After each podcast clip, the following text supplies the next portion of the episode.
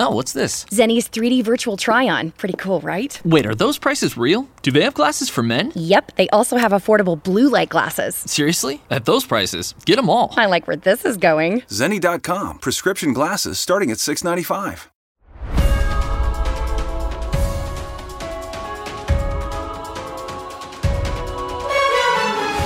Amigos, amigos otakus, queremos darle la bienvenida al mundo de Shingeki no Kyojin a Mari Yoyos. Felicidades, Omedeto, Mari Yoyos, por fin. Omedeto, Mari Yo. Tarde, pero seguro. Todas las personas que has conocido en tu vida, tus padres, los compañeros de prepa a los que les dábamos cringe, tus eh, compañeros de universidad que no saben tu vida secreta, todos están alrededor de ti diciéndote, Omedeto, Omedeto, Marijo, porque lo has logrado. Yo lo prometí y tarde, pero seguro. Aquí estoy. Sí, Jojo se puso al corriente hasta el capítulo final y más allá. de Shingeki no Kyojin. Lo no, único fue bueno, la semana pasada, pero no grabamos la semana pasada. Ujú. sí, pero lo único bueno fue que ella disfrutó sin, es- sin una larga espera de- entre temporadas. Pero Y no hagan eso, compañeros, porque yo sentí un- una desestabilidad emocional muy fuerte. ver, ver las cuatro temporadas así de golpe sí, sí cae de peso. Lo verdad. malo es que traicionó al nuevo imperio eldiano representado por mí y se largó con la traidora marleyana de Tania a leer el manga. Entonces yo soy la única resistencia, amigos, del anime. Yo sí soy Es- virgen hasta diciembre. Es que ya sabes que soy muy impaciente, no puedo con esa angustia. Hay algo que me molesta es la incertidumbre. Y muchas cosas no quedaron claras en este último episodio. No iba a poder aguantar hasta diciembre, definitivamente no. ¿Y por qué demonios estábamos hablando de todo esto? Pues ya lo saben, es el especial de Shingeki no Kyojin temporada final. Ahora sí vamos a hablar de los últimos dos capítulos de esta temporada y nuestras impresiones generales de la misma. Eh, nada más mencionar que esta es evidentemente la primera parte porque quieren alargar mi sufrimiento, no pueden dejarme descansar en paz y la segunda la tendremos hasta diciembre. Entonces, para hacer un poco más amena la espera, es que decidimos hacer este programa especial de Shingeki no Kyojin. Y por supuesto, presentaciones. Yo soy Alex, estoy con mis grandes amigas Mariyoyos Hola, hola. y Lucia. Hola de nuevo, ahora va a ser mucho hype extrañando a Levi. Sí. Arriba Ay, él. sí. Mira cómo masacraron a mi muchacho. No, lo peor es que dije, no puedo. los dije. Pero es que no pude ver cómo masacraron a mi muchacho porque ni siquiera volvió a aparecer. Pues Dejaron imagínatelo. Imagínatelo. enorme. Sí, ya, ya. De hecho, creo que ya me he spoilado un poco de eso porque he visto algunos fanarts mm, con algo sospechoso. Pero bueno, ya platicaremos de eso. Vámonos con el intro y arrancamos este programa. Tenemos que hacer dedito cuando pasa el intro. Siempre es música de espera. Ahora, ¿cómo voy a tener el pretexto de cantar esa canción?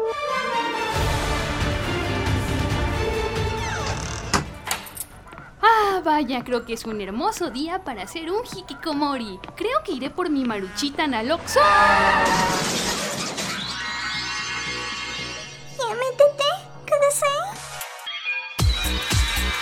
Adéntrate a un nuevo mundo de anime, manga, G-Rock, cosplay, waifus, juzbandos, fanarts, furros, un podcast de frikis tercermundistas Para frikis con clase.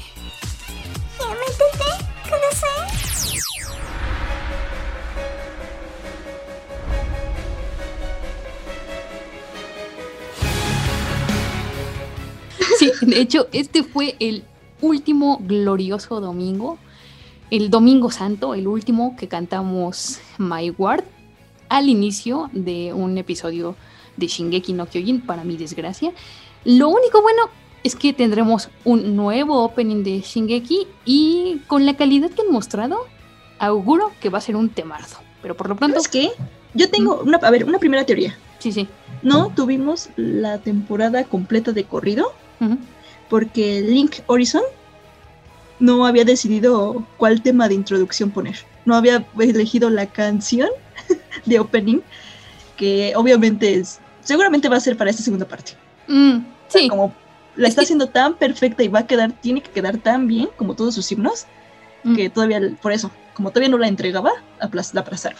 tenía unos hermosos coros que a la vez lo hacían muy bonito, pero también muy bélico. Sí, es que a mí, a mí me encantó desde la, la verdad es que desde que la escuché sin haber visto la serie, Mm. sí, sí se me hizo muy, muy, muy buena la forma en la que manejaron los colores, por ejemplo, en que se presentaba como tal, una, una rebelión, una explosión de guerra como tal. Entonces no había más explicaciones, no, ni siquiera tenías que entender un contexto para entender la canción. Sí, ahí sí, estaba. De hecho, es que es rara porque al principio ya lo había comentado en el anterior episodio especial de Shingeki, que la primera vez que yo escuché My Ward me sonó muy rara. Es una canción tan diferente a lo que veníamos escuchando con Shingeki no Kyojin que mm, tardas en acostumbrarte. Pero entonces volví a escucharla en el segundo, en el tercero, y es como un gustito adquirido. Luego ya no pude dejar de decir tun tun tun tun tun tun tun tun my word. Sí, This is my last word. Así. Y, y además es que me gusta Ay, mucho, tu, con tu cabeza así, todo Sí. en estilo metal. sí, me gusta mucho la parte final esa de My Word, porque suena como si fuera un trenecito, ¿sabes? Como un trenecito que no se para, un trenecito bélico. Tu, tu. Hay, un hay un video, bueno, ahí la buscan, es una chica que hace covers y fandubs, es española, y ella tiene el, el compositor de este grupo que hace el opening, escucha Ujú. fandubs y covers, y, y a ella le gusta muchísimo, y así él está ahí como impresionado y todavía la manda a felicitar, Es- eso fue cool, o sea, Ah, sí. Sí, ves sí, la sí, sí, sí, importancia del... cool. O sea, ver que el mismo autor diga, ay, no inventen, a mi opening le gustó a, a todos, hasta gente de España, gente Mm. de, de Latinoamérica, ¿no? Mm. Es- está cool. Es que sí, es, es bonito, es bonito. Sí, porque además los arreglos de la chica son muy buenos. A mí me gusta mucho su versión. Como que Sí. ella hace todo, hace los coritos, hace la voz principal. Lo hace todo muy bien. Sí, está muy Sí. bonito. Vayan a escucharlo, búsquenlo. Es creo que el fan, el cover en español, ah no, el- un cover más este que les va a salir más escuchado en YouTube, creo. Porque pues este tipo Sí, lo sí se encuentra fácil en, en YouTube. Sí, está muy bueno. Y bueno, una vez que ya dijimos que nos encantó este último opening de, de Shingeki no Kyojin, o sea, este mardo, de verdad este mardo, ahora vamos a preguntarle a Mariyuyos qué tal, qué, qué tal percibió ella la pelea contra Zeke y Levi, que en realidad es que no fue pelea, fue una putiza otra vez. Sí, sí, sí. No, es que yo estaba impresionada capítulo tras capítulo desde la cuarta temporada, como de qué está pasando aquí, desde la pelea de con el martillo de Geta. Fue como de, uy, fue, fue muy hermoso, fue muy hermoso. Subarashi. Casi lloro. Sí, Subarashi, casi lloro. Y sí, muy impactada, quedé. Eh, obviamente, eh, Levi, el capitán, tiene, tenía bien claro que era su único objetivo. Y qué pelea, ¿eh? Estuvo muy, muy interesante, muy buena. Es que aquí ya se viene como que esta venganza, te digo que son como un dúo, ya que solo va a acabarse hasta que alguien muera, o sea, este clásico, ¿no? Que Mm. de que es- este odio va a terminarse solo hasta que uno de los dos muera, y ya vienen arrastrando una pelea de, una pelea, ¿no? Le- Levi por Mm. venganza, pero como que no, no, no los pueden separar, y es entre Zeke y Levi. Sí. Sí, Y sabemos las motivaciones de Levi, pero apenas nos enteramos de las motivaciones de Zeke, porque hace todo lo que hace.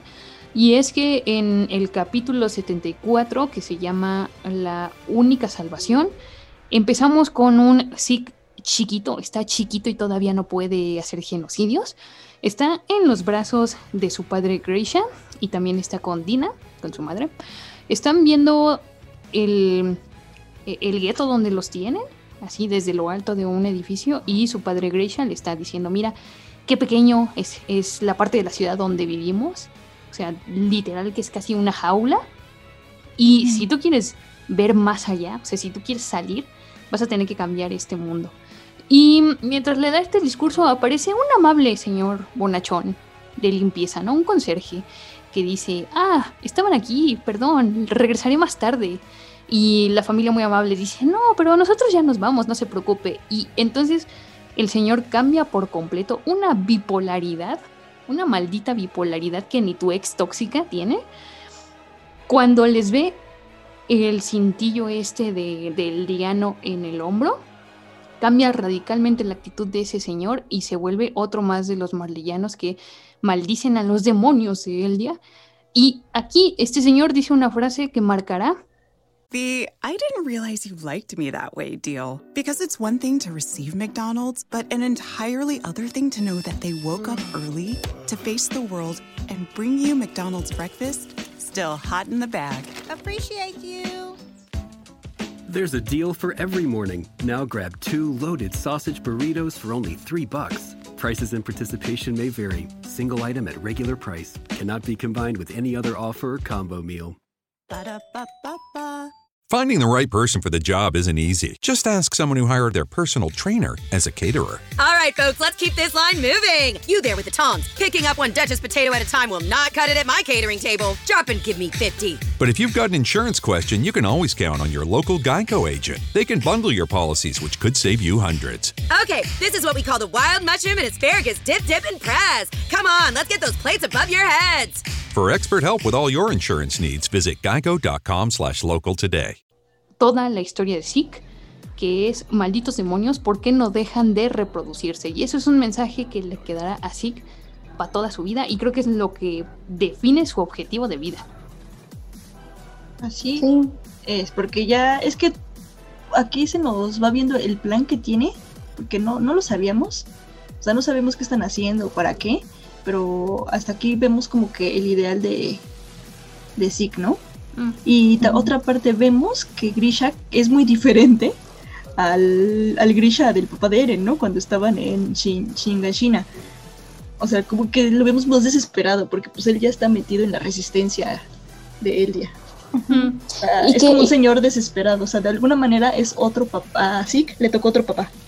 Sí, exactamente. Y es que además, eh, ah, yo, yo sí me, igual me había quedado muy intrigada en saber cuáles habían sido los motivos de Zeke para, para entregar a sus padres. Sí, sí. Porque pues so- solamente lo vemos un, un pedacito en la Mm. última temporada, en la tercera temporada creo.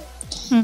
Y, y pues sí nos hacía falta ver los motivos de él, ¿no? Como, Sí. Cómo fue que, que ocurrió todo eso en ese lapso Y de, tiempo. de- de hecho, si lo ves sin contexto, pareciera que es un niño Chucky, un niño del demonio, que simplemente delató a sus padres por malcriado y no, en realidad no. Siguiendo el orden del capítulo, vemos como los Jaeger pasean por las calles de Marley empapados en agua sucia y todos se burlan de ellos y los maldicen. Y Grisha le dice a su hijo que guarde bien ese sentimiento de frustración, porque él va a ser el Mesías que cambie al mundo, que libera a los eldianos. Entonces, desde ahí se pone de manifiesto que Grisha puso una gran tensión sobre los hombros de su hijo. Y creo que ese fue el gran error de los padres de, de. O sea, no eran malas personas, pero se radicalizaron al punto de que su hijo les era más bien una herramienta y no un, un niño sano de su edad, porque entonces Zeke crece unos 7, 8 años y entonces vemos como su padre Gracia está duro y dale metiéndole en la cabeza que las historias que Marley cuenta acerca de Eldia no son ciertas, que todos los libros de texto mienten y que él tiene que infiltrarse en este programa de los guerreros de Eldianos, porque para cuando sí que empieza su formación es como un nuevo programa de, de guerreros eldianos. Entonces él tiene que infiltrarse ahí para intentar robar a uno de los, de los titanes. Pero, ¿qué pasa? Que no por ser hijo de, de, de esta pareja y no porque todos los eldianos de este mm, club conspiranoico tengan sus esperanzas en él, eso va a hacer que Zeke tenga automáticamente habilidades físicas para completar su entrenamiento. Y pues vemos que el muchacho no puede, el muchacho no tiene habilidades para eso, o sea, lo vemos eh, corriendo con su rifle, pero es el último del escuadrón. Lo vemos intentando armar el, el mismo rifle, pero como que es muy torpe. O sea, no tiene ninguna habilidad marcial. Y entonces ahí es cuando se empiezan a complicar las cosas entre lo que sus padres esperan de él y lo que Zeke realmente quiere, porque la única motivación para hacer lo que él hace es como la, la aprobación de sus padres. Fuera de eso, lo que sí quiere es una infancia normal, porque vemos también esta escena en donde él ve a, a un niño jugando con su papá y corre a su casa pensando que tal vez ese día Grisha se conmoverá un poco y podrán jugar al béisbol y pues se queda con la cara de payaso cuando en realidad eh, Grisha le dice, ah, has llegado temprano, pues otras 10 horas de adiestramiento acerca de lo horrendos que son los marleyanos. Es que esa es la palabra, igual que Gaby, lo estaban adoctrinando. Pero pues se, se dio cuenta, ¿no? Así como de, no, eso está mal. Y pues digo, es, un Grisha muy, muy diferente. Sí, porque además eh, también coincidiendo con el capítulo donde Eren descubre estos libros del papá, de su papá, él dice que se da cuenta también de eso, ya, ya que es muy tarde, se da cuenta que nunca se fijó en su hijo, que nunca se fijó en lo que estaba haciendo, que fue exactamente lo mismo que el papá de Grisha le hizo a él cuando lo de su hermana, que nadie lo estaba viendo a él, que todos estaban ignorando pues la situación y que exactamente estaba repitiendo esto con su hijo. Entonces, pero, ajá, y aquí lo vemos que está con esa relación del papá, pero es que ahí te quedaron en que el Grisha no supo qué pasó, pero su hijo los delató. Porque como que lo adoctrinaron mucho. Pero aquí te pone la otra cosa, o sea, sí que es inteligente. Y sabe lo que está pasando y por eso sabe, o sea, no te dicen si está bien o está mal, pero sabe lo que está pasando y sabe la situación. Y aquí... Y que los pueden matar a todos. Ajá, la cuestión es que se da cuenta que los pueden matar. Y al contrario ya este ya saben que lo están buscando y es peligrosísimo. Y aquí se encuentran con la otra otro personaje que le va a ser de papá. Sí. Va a suplantar a su papá que es el ajá lo llamaremos Tom porque, porque su apellido me parece muy difícil de pronunciar no me arriesgaré así que lo llamaremos Tom el, buen Tom que mm, era el, anterior Sí, el de los lentecillos, que era el anterior portador del titán bestia. Que aquí, dato curioso, eh, en una parte cuando están hablando, bueno, este es un poco más adelante del capítulo, pero cuando están hablando él y Zeke, se ve al fondo como una ovejita, una cabrita o algo así. Y, y esto quizás hace referencia a que cada titán, a que cada portador del titán bestia se transforma según su imaginario. Por eso Em, en una parte, eh, Tom dice que su titán no es útil para el combate, que nada más lo usan como investigación porque no es útil para la guerra. Entonces nos hace pensar que él antes, o sea, su titán bestia no era un, no era un simio, era una especie de simio como lo es el de Zeke. Pero es que hay una parte, es que no recuerdo, creo que no fue en esta temporada, pero es en la tercera, cuando están los recuerdos de Grisha en el libro, donde su hijo sí, de chiquito, tiene un mono. Ah, sí. con un mono. Y en esta, a ver, te voy a hacer spoiler, pero no te voy a hacer spoiler. Ah, bueno, tienes razón. Tienes razón. Sí, sí. El, el, el, este, el titán bestia de ese señor es como un, como un borrego. No sé, es, es como un chivito. Es que no sé, no sé cómo se llaman estos borregos que tienen los cuernos este redonditos. Mm, sí, sí, ya sé cuáles dices. Como un carnero. Como un carnero. Ajá, ese, ese es su. A ver, spoiler o no spoiler, ya estaba ahí. ya estaba ahí, lo digo porque ya estaba ahí. Y si Alex lo dedujo. Sí, sí. Es que mucha gente. Realmente hay que confirmarlo. Sí, sí, hay que confirmarlo. solo confírmalo, el, el titán de este señor es un corderito. Ok, producción me confirma que es cierto y que entonces el, descendiente de Zeke, si es que lo hay, no va a ser un mono con las nalgas peludas. Y, y, posiblemente Zeke sí transfiera su conocimiento de cómo rasurarse las nalgas, pero a lo mejor al nuevo portador eso no le sirve. Porque no tiene conocimiento, conocimiento inútil. Sí, conocimiento inútil.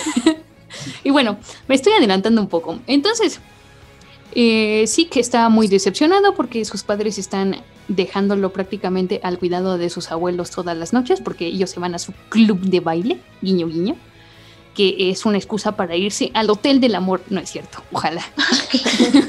Uy, ojalá. ojalá. Pero no, Eso no era lo que sí que deseaba. no hay sabrosura en Shingeki no sino que se van a, a conspirar contra Marley, ¿no? Y bueno, los abuelos se quedan con Zeke, y le dicen todo lo contrario a lo que le dicen sus padres. Entonces, imagínense, sí, ya está, pero putísimo harto de que por la mañana tenga adoctrinamiento eldiano y por la noche tenga adoctrinamiento mar, eh, marleyano. Tanto que mm, como que su abuela nota el desánimo cuando le están leyendo la historia esta del puente o del valle, no sé qué, no sé qué es. Ah, Que es muy- que es muy- vemos, at- atención, vemos la ilustración del Edding. El Ah, Edding sí. 4, ¿no? O el El Edding 5 cinco. o 4. Ajá. Sí, esa es una Sí. historia que un ending ya nos había contado. Y de hecho, en la versión en japonés, no, no sé si yo estaba en drogas, pero valle, la palabra valle, valle, lago o río, no sé cuál era, estaba en, en español. muy raro, muy raro todo. La cosa No, es que... ¿en qué? ¿En Pon este episodio? Sí, sí, en ese episodio. Sí, sí. Sí, no, están sí, no, tienes razón. Yo igual hubo algo que noté, a lo mejor hiciera eso. Sí, sí. Sí, he notado una palabra en español, pero bueno, ya. Bueno, y, y entonces su, su abuela nota este desánimo y le dice, ah, no te preocupes, si quieres, la próxima vez te vamos a leer el cuentito de la casa del gato, un pedo así. Y evidentemente dice, dicen, o sea, sí que es como yo, dice- dicen gato y él salta, ¿sabes? Y porque pues le emociona, es un niño, es un niño a fin de cuentas, y entonces él solo quiere pues leer la maldita casa del gato, es mucho pedir y ser un niño y jugar con una pelota, pero mm, su vida su, vida es muy difícil dado la presión que ponen sus padres sobre sus hombros. Luego lo vemos otra vez en el adiestramiento porque ha fallado chingos de veces, entonces como que vuelve con el comandante Magath y le ruega que por favor lo vuelva a aceptar en el entrenamiento. Y lo vuelve a intentar. La cosa es que sale peor. Entonces sus padres van a verlo al entrenamiento y de nuevo lo hace todo muy mal. Y lo peor es la cara de decepción, casi llanto, que Grisha le dedica a su hijo. Es que O sea, Grisha tiene una Básicamente se va desesperación corriendo. Sí. Que igual yo digo así como, ya, cálmate. Sí, sí, no, no, él está muy desesperado porque ha puesto todo, todo el plan, o sea, todo, todo el plan se basa en que Zeke logre entrar al programa este. Sin Y eso, por ahí se, pero ya por ahí se escuchan rumores que tienes que ser muy, muy, muy bueno. O como que darles información, ¿no? O algo así, Mm. si quiere como que hacer puntos. sí, Si quiere hacer puntos, tiene que ser o muy bueno o darles algo, algo de carnita, que les sea Ujú. suficiente para demostrar su super lealtad.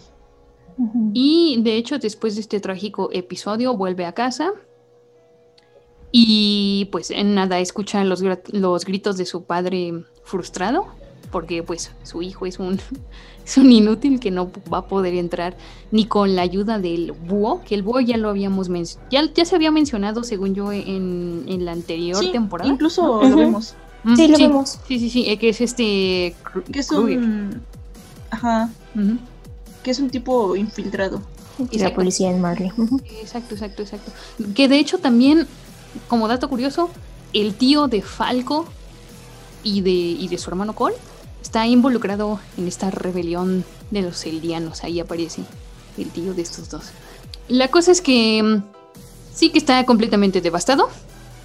Piensa que ya no lo va a poder lograr. Y cuando está como caminando detrás de todo su pelotón de regreso a su casa, se encuentra con este señor, el buen Tom, que le lanza una pelota y le dice, oye hijo, lánzamela de nuevo, ah, qué buen brazo tiene. Y entonces es como que se vuelve su figura paterna, ¿no? La figura paterna que tanto él ansiaba. Em, Tom lo hace realidad y entonces vemos cómo esta amistad se desarrolla. Eh, incluso llegan a hablar de temas que serían bastante prohibidos, ¿no? Porque Tom le llega a mencionar su visión acerca de la guerra y es como de, la verdad no entiendo para qué quieres ser un, un soldado de Marley si nada más acortas tu vida a lo pendejo. ¿Y a quién le gusta pelear para conquistar otros países solo por Marley? Que pues para Marley le valemos caca, ¿no? incluso cuando Tom le dice todo eso, Zeke voltea detrás suyo, así como para ver si nadie los está escuchando, ¿no? Que Zeke más o menos se ha como resignado a no, a no poder ser uno de estos muchachos elegidos y parece estar bien con la idea, ¿no? De hecho vemos cómo lo ponen como a limpiar pisos en castigo y cuando está caminando por uno de los pasillos escucha a uno de los agentes de Marley hablando de que están a punto de descubrir a los que están detrás de esta conspiración eldiana. Uno más uno igual a dos y dice mis padres están en peligro, trata de advertirlos y esta escena a mí me gusta mucho porque mm, aunque él como que tiene miedo de decírselos de frente, sí, sí les advierte como, oigan, por favor, paren de hacer lo que están haciendo, porque es peligroso. Y sus padres con una cara maniática, de esas que identifican a los personajes de Isayama. Ya sabes que los cosas dos. muy serios con caras muy perturbadoras. Sí, sí, los dos, los dos. Es como, ¿de qué coño estás hablando? Parece que no has aprendido nada de nosotros. Tú necesitas luchar por la libertad de los villanos, no sé qué. O sea, están completamente fuera de la realidad estos dos personajes. Y mm, bueno, con mucha tri- tristeza esto se lo cuenta Zeke a Tom. Y aquí también hay una escena muy emotiva. De hecho, hasta a mí me conmovió el cocoro. No puedo creer que ese mismo señor barbón genocida sea el mismo niño indefenso que llora y dice, ay, no te preocupes, cuando me transformen en titán, no te olvidaré. Y es como, ah, ah. Sí, y está llorando el otro también por él, porque dice, no, todos se van, te van a matar, a tus papás y a ti te van a matar. El otro de, pues sí, pero gracias, qué bueno que te conocí. Sí, gracias por jugar Sí. conmigo a la pelota, gracias por todo. Sí, sí, como... Oye, ¿sabías que, ah, haciendo paréntesis, Mm. sí tiene su, fan, su fandom? ¿Así? Sí, sí, lo tiene, sí lo tiene. Hay fandom Team Sick. Ajá, o sea, ¿Qué? ¿Hay gente que le gustan las barbas con piojos? no sé, pero me- eso me sorprendió. Es lo Sí, más sorprendente que... Sí, no inventes, yo también lo vi y dije, ¿qué onda con eso? Ajá, tiene... Sí, no sé si llega, sí lleva, no sé si llega a nivel de juzgando, pero al Mm. menos su, mo- sus motivaciones y su razón de ser sí tiene su fandom. Ujú. Qué raro, gente, gente rara, en fin. Gente rara, gente rara. Y justo aquí se establece el contexto de por qué Zeke eh, decidió delatar a sus padres por el consejo de Tom, que le dice que, que, que sus padres lo han estado utilizando como una simple herramienta, que nunca se han preocupado por él y que eh, a él solo le queda ver por, por sus abuelos y por sí mismo. Y que la Es única que él forma- ajá, él se preocupa por sus abuelos porque dice, pues, de todas maneras mis abuelos son inocentes. Sí, sí, sí, exacto. Son más bien como adoctrinados, pero pues no tienen la culpa, es solo como su forma de vivir, ¿no? Y así es que ah, con ocho años, Zeke toma la decisión más difícil de su vida, que es salvar a sus abuelos por encima de sus padres y termina acusándolos. Y gracias a Pero eso, que... eso se los dice Tom, le dice, la única manera que, logres vivir es hacer esto. Sí, porque siempre lo iban a matar a él. Sí, le dice, delátalos. Y, y gracias a que hace eso, es que se mm, convierte en el candidato sucesor a- al, al titán bestia, ¿no? Porque gracias a la información que dio es como que desmanteló a toda, a toda la conspiración de Diana. Literal. Pero es que también, bueno, la diferencia es que al, al- al contrario del primer recuerdo, que pensamos que era un niño como Gaby, adoctrinado que acusó a sus papás, no, o sea, sí Luego- tiene luego conciencia. Él, él- él- él está consciente de que sí hay que terminar, como dice, ¿no? Esta cadena de odio. O sea, estaba del lado de sus papás, pero no de la misma manera. Sí, o sea, entendía la situación. Ajá, no, está- no es un niño adoctrinado, o sea, como que No. entiendes que tiene su razón y que lo que hizo fue para seguir con el plan. que El plan era que él, que él fuera el titán. Y, y aparte es que sí, sus papás se pasaron de riata, Sí. porque, pues eso, o sea, dejaron de verlo como un niño al que tenían que criar, el que tenían que educar, al que le tenían que dar amor, y, lo, y pasaron a verlo como una mera herramienta para llevar a cabo los planes de, de la rebelión. O sea, para Que no, ellos que- no existía Zeke fuera del plan.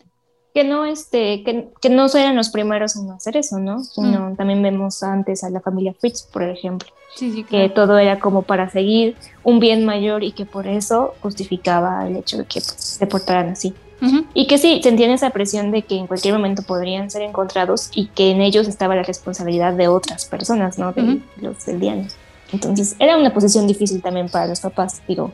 Si, si vemos ambas partes, era complicado, pero Era complicado, pero creo que aquí pone Pero sí de pasaron. manifiesto lo que siempre ha sido la temática principal de Isayama, que es Ujú. eh, las ideologías llevadas al extremo, por muy buenas que sean, y se vuelven Ujú. peligrosas. O sea, Eso te iba a decir. aquí por- la idea de la libertad, la persecución de la libertad, el, eh, este, el papá de Zeke la llevó tan lejos que fue destructiva para su familia. O sea, cosechó con lo que sembró, básicamente. Es que este es el problema, es si es la buscar la libertad y la paz, hasta incluso hasta Marley lo hace por eso. Pero acá vámonos a los extremos. Y recuerden que esto es algo muy subjetivo Sí, sí. Por eso hay team de cada lado. O sea, tenemos al team. Jaggerista, tenemos al team Marley, tenemos al team de Eldia. Y, y aquí van los, como dijiste, los extremos. Todo el mundo tiene su propia razón y cree que su razón es la correcta. Sí, sí. Y de aquí se viene la decisión de Zeke, que después la dicen cuál es el plan original. Sí. El plan que eligió con, con Eren. Sí, sí. Y es que al final no, no nos dice que no hay verdades, sino solo puntos de vista que chocan entre sí. Y bueno, ya vemos como años después Zeke ha crecido y se convierte en un papucho. Quién sabe qué le dieron de comer, pero se transforma en un juzgando. Pero ahora fue- es, tenemos la...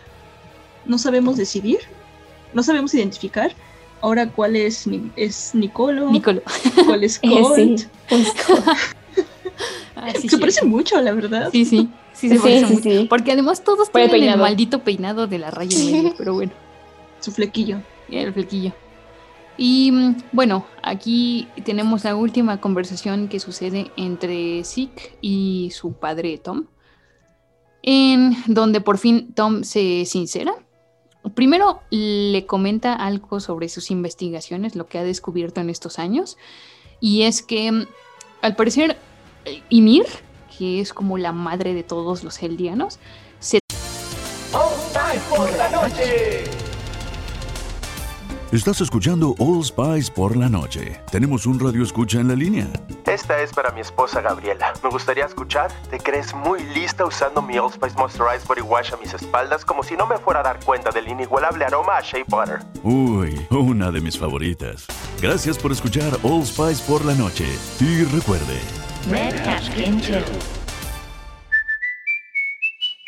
topó con algo, algo raro, que fue lo que le dio estos poderes. Pero también le dice que años atrás el imperio de Elia sufrió de una enfermedad misteriosa y por las imágenes podemos ver que es como la peste negra, negra o algo así, ¿no? Porque Es la gente tiene, tiene manchas, ¿no? Negras. Y, pero, pero dice que el único pueblo que se salvó de esa peste fueron precisamente los elianos porque algo hizo, eh, algo hizo el rey, cambió de alguna forma la fisonomía de los eldianos para que ya no les diera esta enfermedad. Entonces aquí se, concluye que no importa qué tan lejos o qué tan separados estén los eldianos entre sí, como todos están conectados a la coordenada, eh, eh, el rey puede modificar no solo sus recuerdos, sino también sus cuerpos. De manera física los puede cambiar.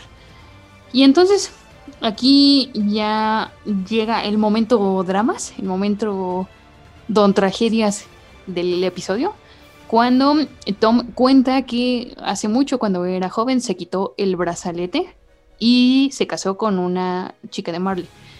Pero luego le dio culpa, se sinceró con ella, pero ella, al enterarse de que se había desposado con un maldito demonio, oh por Dios, qué deshonra, qué desgracia, prefirió matar al hijo que ellos dos habían tenido y suicidarse.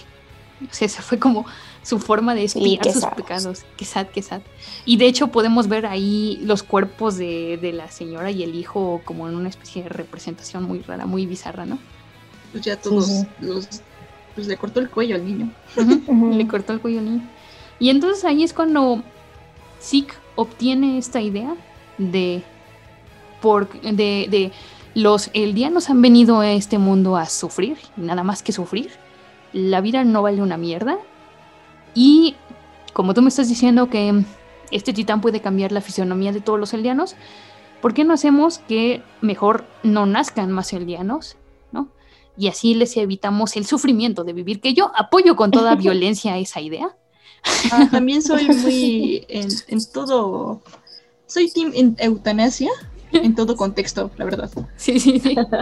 Team eutanasia. La Es verdad, que- tiene, tiene sentido, la verdad. Sorry, pero no soy, no soy team sick, pero tiene sentido ese plan. Mm, no sé si tenga sentido, pero es que yo soy muy emo. Entonces, No, es que sí, sí tienes razón, pues ¿para qué, para qué, para qué venir vivir en esta triste vida. O sea, si ustedes ven mi, mi, mi timeline de Twitter, está lleno de referencias de suicidarme y autodestrucción. O sea, De yo no pedí nacer. Sí, sí, de no debí- mamá no te pedí nacer. Mamá, te voy a denunciar porque no pedí nacer.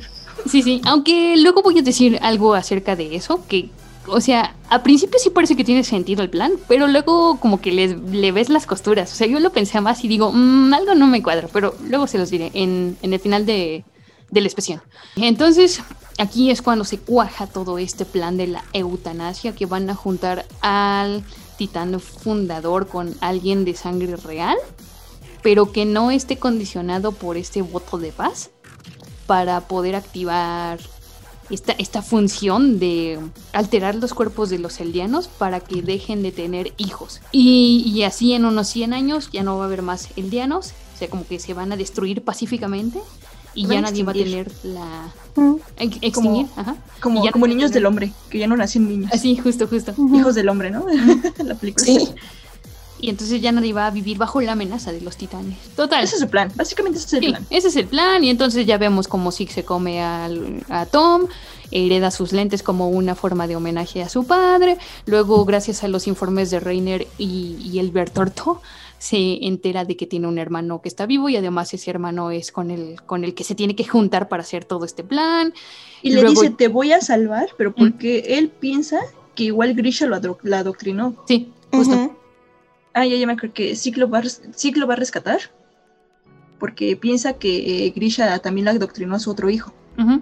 Pero pues no, porque ahí, bueno, nosotros solo lo sabemos, ¿no? Mm. Zeke no, que este, que a Grisha no le dio ni tiempo. Sí, de hecho. De hecho, le ocultó Pero- hasta sus secretos del sótano. Pero creo que aquí también se nota el cambio de, de Grisha al darse cuenta de que hizo mal con, con, con Zeke y que no iba a repetir lo mismo con Eren. O sea que sí, sí, sí notó al final que, pues, que había cometido un gran error al, Mm. al ser así con, no notar así.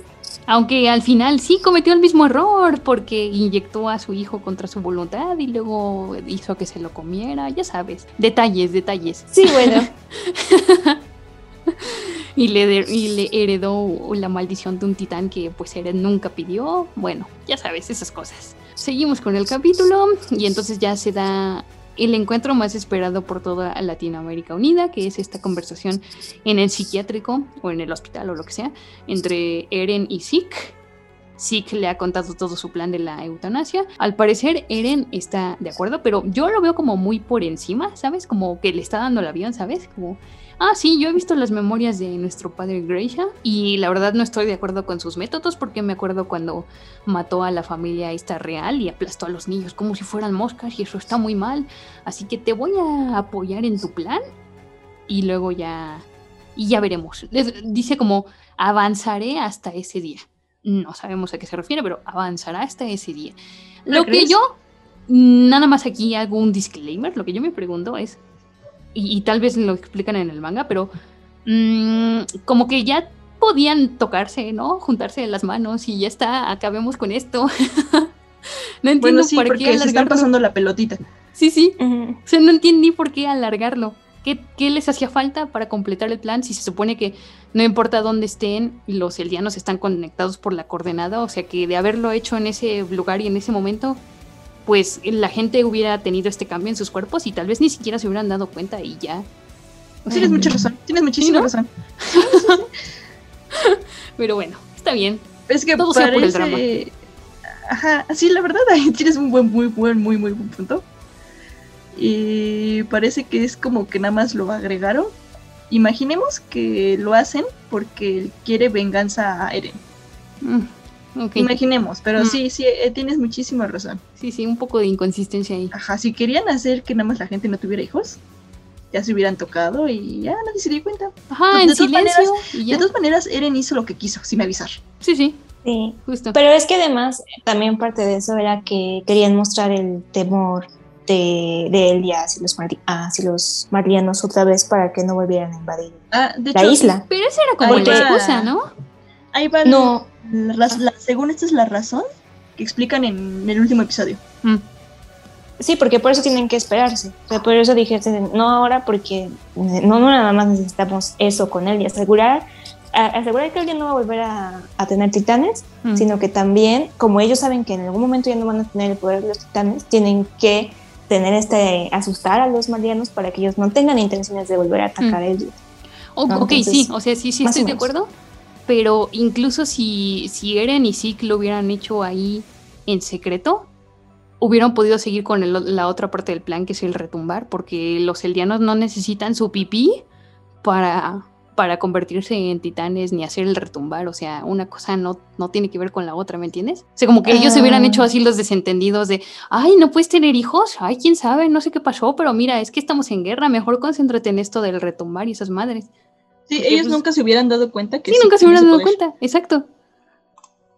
Sí, sí, sí, sí. ¿No? Vaya, Pues. vaya teoría. No, lo- la verdad, eso no lo vi, no lo pensaste ahorita. Bueno. no, de hecho sí, porque bueno, al menos cuando estábamos en el manga, Ajá. como que nadie entendía, ¿y estos qué? O sea, ¿qué están esperando? Sí, ¿Qué sí. están haciendo?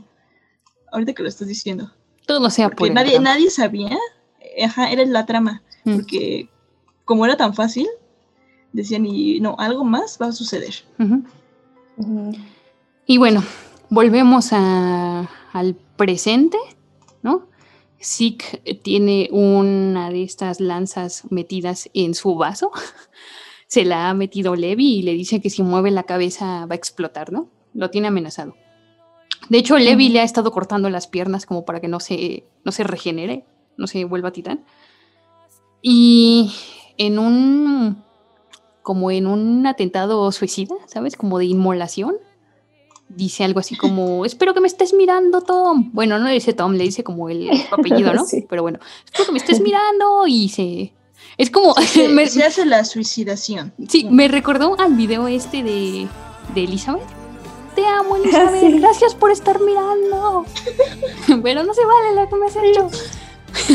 Sí. Todo se derrumbó. Pero en japonés, en japonés. Oh, watch out. Ay. Ah. Hay, hay versión en Japón. Amigos, hay versión de esta canción. Ah, japonés. sí. No, pero hay que buscarla. No lo vamos a aprender ahorita, pero sí hay versión en Japón. Si la encuentro, la pondré de fondito. Ay, por favor. Sí. Sí, sí. Y, y, y sí, realmente todo se derrumbó dentro de mí, dentro de mí. Porque cuando Zika activa esta bomba, Levi sale volando. Mi No, muchacho. Nuestro. Es- ¿Cómo te atreves? ya, venían, su carita. ya venían de una madriza los dos. Mm, Sí. Estaban cansados físicos y emocionalmente. O sea, la neta es que todo el mundo aquí dice, soy Team, Team este, Eren. Hasta ya hay un mame que están diciendo, sí, pero Eren sufrió más. Sí. No es cierto, no es cierto. El que más ha sufrido Levi. en toda la historia es Levi, Levi. desde que nació. Sí. Ujú. Y, Pobrecito, sí es cierto. Siempre muere la gente que quiere Levi. Siempre. sí, y, y él ya está con la carga súper emocional Mm, de que está viendo a todos sus, sus reclutas, a todas sus brigadas, se Muy las matan. O sea, él, él es el único que sobrevive. mm. Inclusive ya luego le viene la carga mental, como a todos, de, ah, estuvimos matando eldianos. Ujú. Y ahorita Sí. tiene la carga mental de que a su propia tropa la mató. Sí, tuvo que matarla. Ajá, Sin o sea, quien ha sufrido además. más, ay, lo siento, pero quien ha sufrido más es Rival. Mm. Y no anda de es que- haciendo trampas ni cosas raras. Y es que lo único que piensa es ya como en terminar su objetivo, o sea, en decir, tengo que cumplir la única promesa que le hice a Erwin, porque si no, siente que lo demás, si no, no ha valido la pena todo lo que ha hecho. Es como de, Sí, tengo que terminar eso porque si no, no ha valido la pena. Ajá. Entonces, por eso está muy centrado en ese objetivo. Justo ¿Y por ¿Cómo esa te frase atreves a que le tocarle dice su cara de de, actor? e- esa frase que le dice de abandona tu sueño y muere. Sí, icónica, por cierto. Sí, sí, icónico, por cierto. Y, ah, dato curioso, que no sé si es real. O sea, yo nada más la vi en una página ahí de momazos de Shingeki. Las personas de, de este mundo creen que el guapo es Reiner y, y Levi es uno de los más feos dentro de su mundo, ¿sabes? Entonces, que chapatito. Sí, sí. No sé, no sé en qué Ah, mundo vez, esa A lo llama. mejor por chaparro. Tal vez. Sí, yo también vi esa teoría en, en Facebook, esa publicación, Sí, sí. que dentro de ese mundo sí, eh, como no era como que muy atractivo. lo menos po- popular de esta vida. sí. Por eso Pero- dice, sí, sí fui, sí fui popular. sí. Sí, sí. Tienes razón, no. Y así acabamos. Es que la, la estética de belleza en, en Elia y la Isla Paradise es diferente. Sí, porque además es que Reiner es, es rubio como la familia real. Entonces eso le da puntos. Sí, es cierto, nadie dice, ay, qué guapo es Rival. O sea, por historia sí dicen, por ejemplo, que es la única persona que hemos visto que dicen, ah, qué kawaii. Pero sí, nadie ha hecho nada. Ni, bueno, ah, tienen razón, pero aquí sí. Estás entrando en mucho conflicto, Tania. Sí, sí, sí, pero. Tú, como pero que no, computa tu no cerebro esta nueva realidad.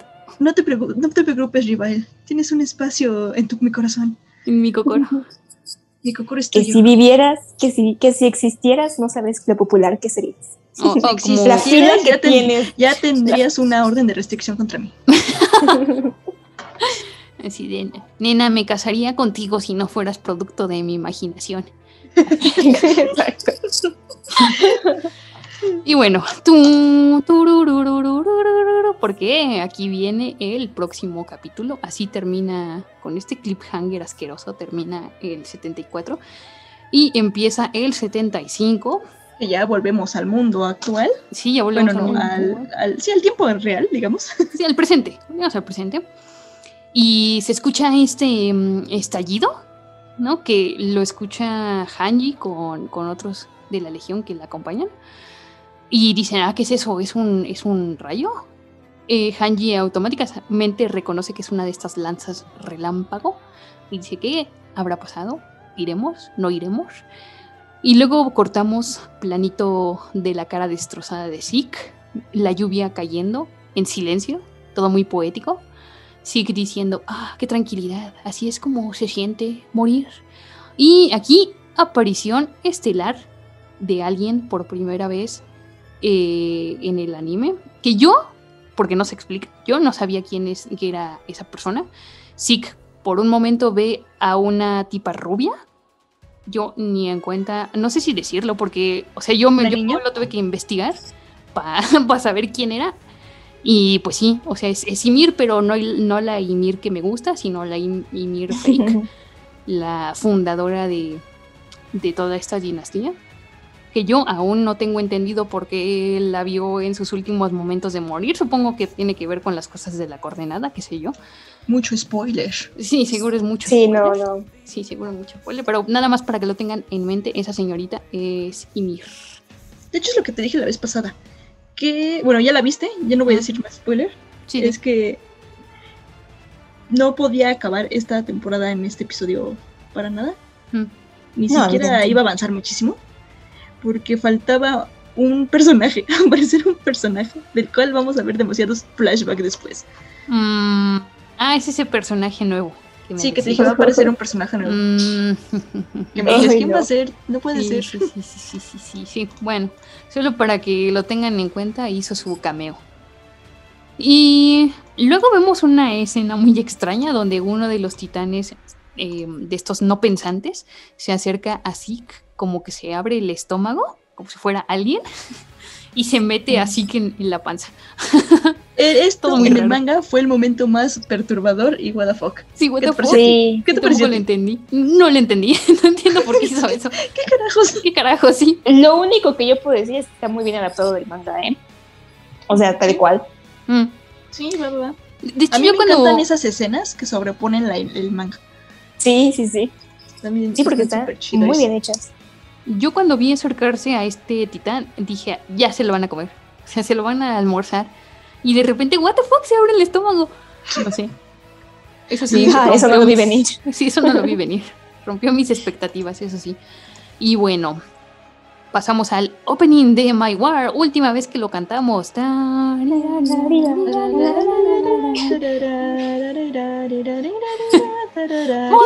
monster. ¿Listo? Ok.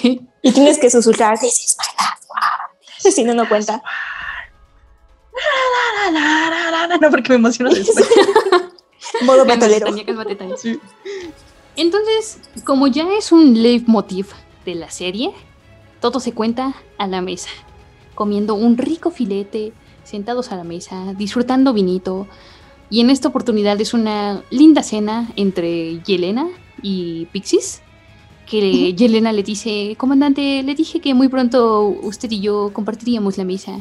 Y se lo cumplí. Y es como, sí, pero porque me tienes aquí amenazado. y has incluso sobornado a mis subordinados para que lo hagan, porque uno de ellos eh, lo tiene amenazado con una pistola y entonces incluso le dice, ay, perdóneme, capitán, yo no quería, pero ya sabe que lo hago por mi familia, no sé qué, no sé cuánto. Y mm, aquí se explica perfectamente cómo va a funcionar esta nueva facción jaguerista que toma desgraciadamente muchas ideas de lo que venía haciendo Marley, que es segregar a las personas. Y entonces Pixie dice que los que tienen el pañuelo, el pañuelo blanco son jagueristas por convicción, ¿no? Son los que se unieron a la facción de Jagger por convicción. Luego están los del pañuelo rojo, que esos fueron obligados porque ya se habían tomado el vino y no les quedaba de otra, estaban amenazados. y luego están los del listón negro, que pues esos eh, son los que más se resistieron, estaban completamente en contra de la facción eh, jaguerista. Y bueno, son casi casi, están allí en calidad de esclavos, ¿no? Como ahí obligados. Eh, de hecho, Pixie le recalca esto, ¿no? Que cómo es posible que odiando a Marley, Yelena y todo su equipo, pues, eh, tomen esas mismas actitudes. Y Yelena menciona que, pues, le ha servido eh, estudiar a sus enemigos para como tomar las tácticas de ellos, ¿no? Y, ponerlas en su contra. Eh, la escena es interesante, pues por eso, ¿no? Es más bien informativa. Y entonces ahora sí nos vamos a qué pasó con nuestra legión de reconocimiento. Y aquí ya tienen esa incómoda conversación entre Armin, Mikasa y Jin, que, que Jin le pregunta a Armin que por qué está todo puteado. Armin le dice... Pobre, pobre Armin. Pobre Armin. Armin. Armin, Armin, sí. bebé. Sí. Es el juzbando emergido de esta temporada. Definitivo, es el juzbando definitivo. Junto con cara de, de Pegaso. Jin. Sí, sí, con Jin. Y bueno, Armin menciona que se peleó con Eren porque Eren hirió a Mikasa, ¿no? Como para defenderla. Él dio el primer golpe, pero al final fue derrotado. Entonces Jin le pregunta a Mikasa que cómo, de qué forma fue herida. La lastimó. Ajá, de qué forma la lastimó. Armin lo iba a contar, pero ya sabes, Mikasa es súper reservada y como... por la noche. Estás escuchando All Spice por la noche. Tenemos un radio escucha en la línea. Esta es para mi esposa Gabriela. Me gustaría escuchar. ¿Te crees muy lista usando mi Old Spice Moisturized Body Wash a mis espaldas como si no me fuera a dar cuenta del inigualable aroma a Shea Butter? Uy, una de mis favoritas. Gracias por escuchar All Spice por la noche. Y recuerde,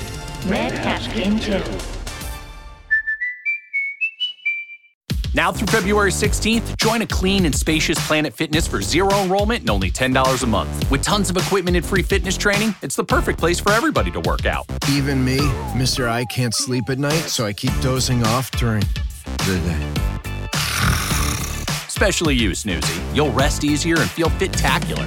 Wait, how did you get in here? Join in club or at planetfitness.com. Zero enrollment, $10 a month, cancel anytime. Hurry, deal ends February 16th. See club for details.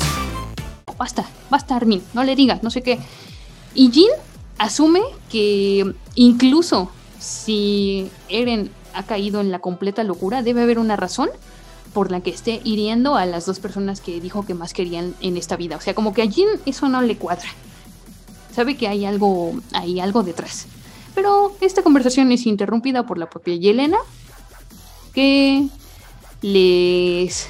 Le, a ver, digamos que la actitud de Yelena con, con la gente de Eldia sigue siendo de completa amabilidad, ¿no? O sea, ya sigue en su idea esta de fortalecer los lazos con los eldianos, porque los eldianos son la salvación de este mundo, la, la, la, la, la. Y dice que está dispuesta a compartirles el plan de la eutanasia con total libertad. O sea, les va a contar todo. Pero entonces interrumpe eh, este subordinado que trabajaba en la misma cocina que Nicolo, ¿no? Según yo, es ese güey. Sí.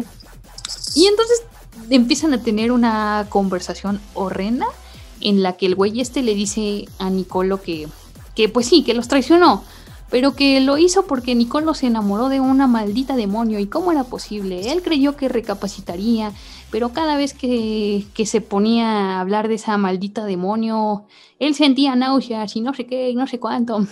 Y Nicolo, pues, que no le toquen a su waifu patata, porque se pone muy loco. Pero. Sí, oye, ¿qué te pasa? Sí.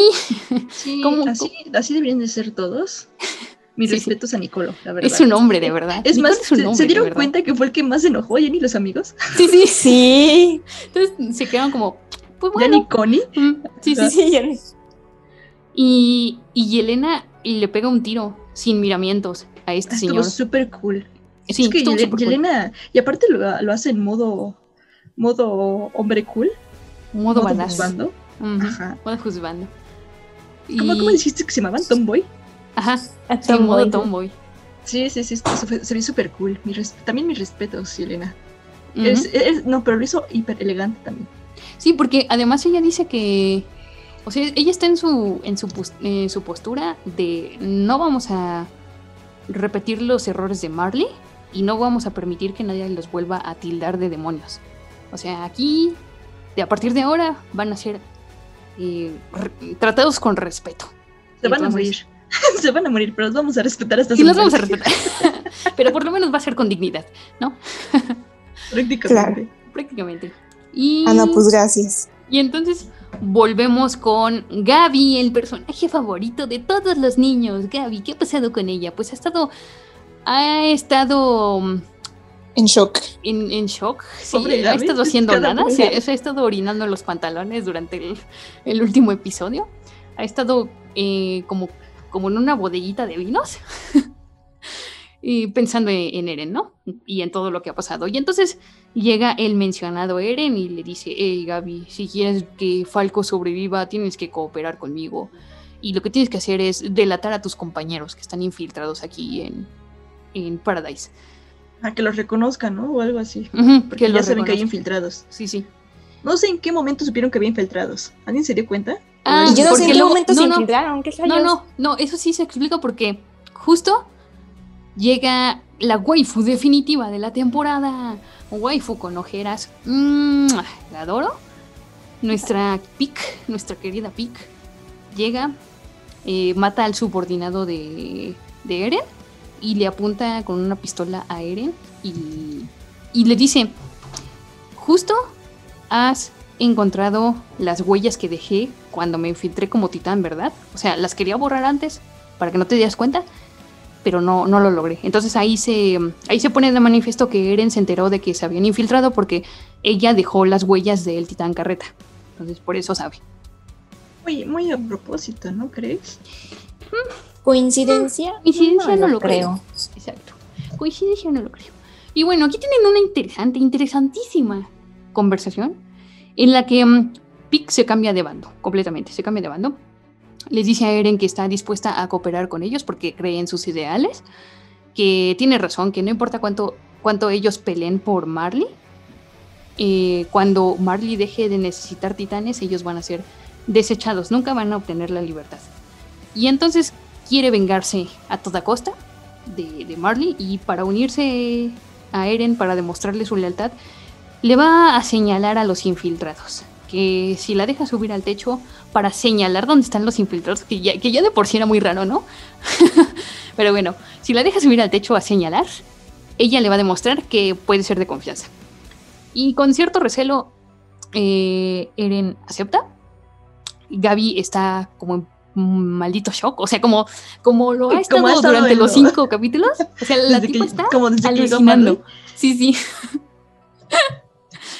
Y es que sí me da penita, porque por lo menos siento que, que ella, o sea, a pesar de estar muy adoctrinada y todo, sigue siendo una niña que pues se da cuenta de la situación también, o sea, que al final de todo entiende que no todo es como lo habían dicho, o sea, que la realidad es otra.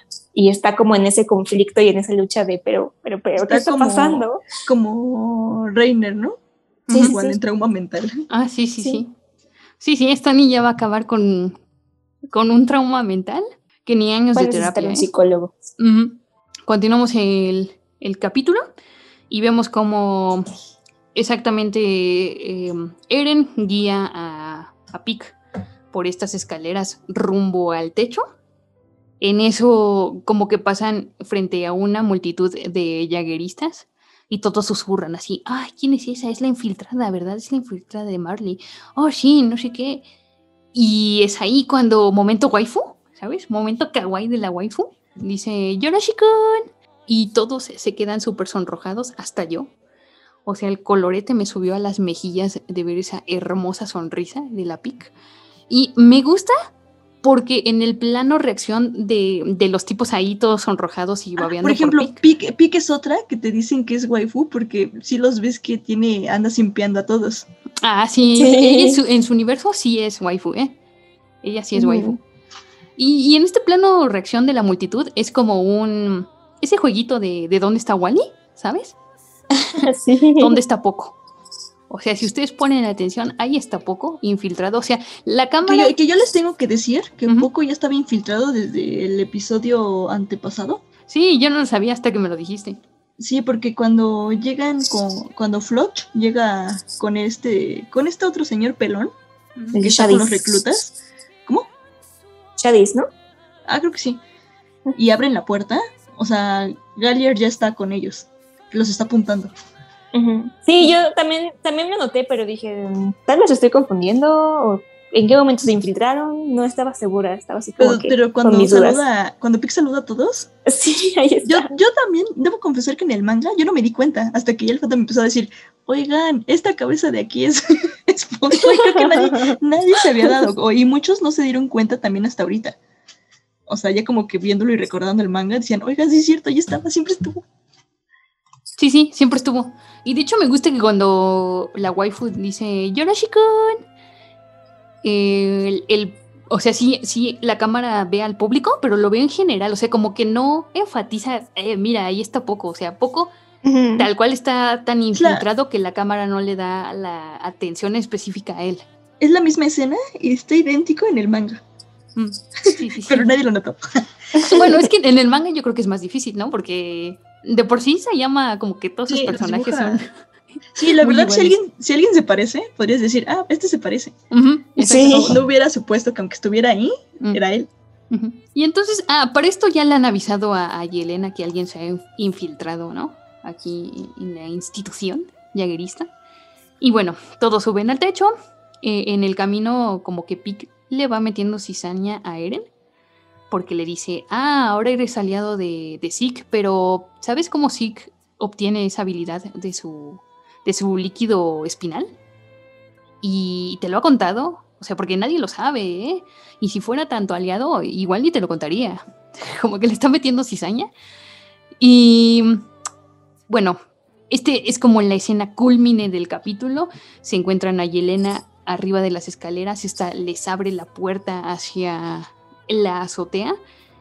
Eh, decir que Pic y Gaby están atadas por, una cadena como un seguro, ¿no? Porque si Pic se transforma en el titán carreta, destrozaría a Gaby. Entonces por eso están como encadenadas. Entonces Eren las hace desfilar hasta la orilla del, del edificio. Y por supuesto tienes como su mano sangrante, ¿no? Ahí por si se pasa de lista, ¿no? De hecho, Yelena le dice que no debería confiar en, en Pic. Y Eren dice, claro que no confío en ella y ella tampoco confía en mí, ¿no? Las cosas están claras. Entonces, plano secuencia de Pic y Gaby caminando hacia la orilla. Y se ve todo Shigansina, ¿no? Donde empezó todo. Y entonces Gaby está como al, al borde de la crisis existencial, pero de pronto la waifu cumple la fantasía que yo quisiera tener, que es que le toma la mano muy fuerte y, Y le sonríe. Y le, y- y le hace saber que todo estará bien. Ah, ¿quién fuera Gaby? Porque no puedo ser tú. Sí, exactamente. No ese ser tú.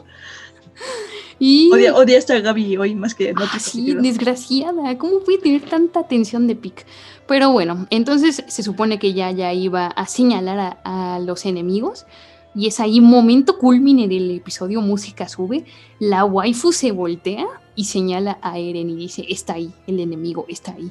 Tun, tun, tun, drama, drama, Chon, drama. chon, chon. Chon. Y, y entonces Gaby y, y Pic saltan y de debajo de la azotea eh, se asoma el poco, el titán, pero en titán mandíbula, ¿no? Y le arranca las piernitas a Eren, no lo mata.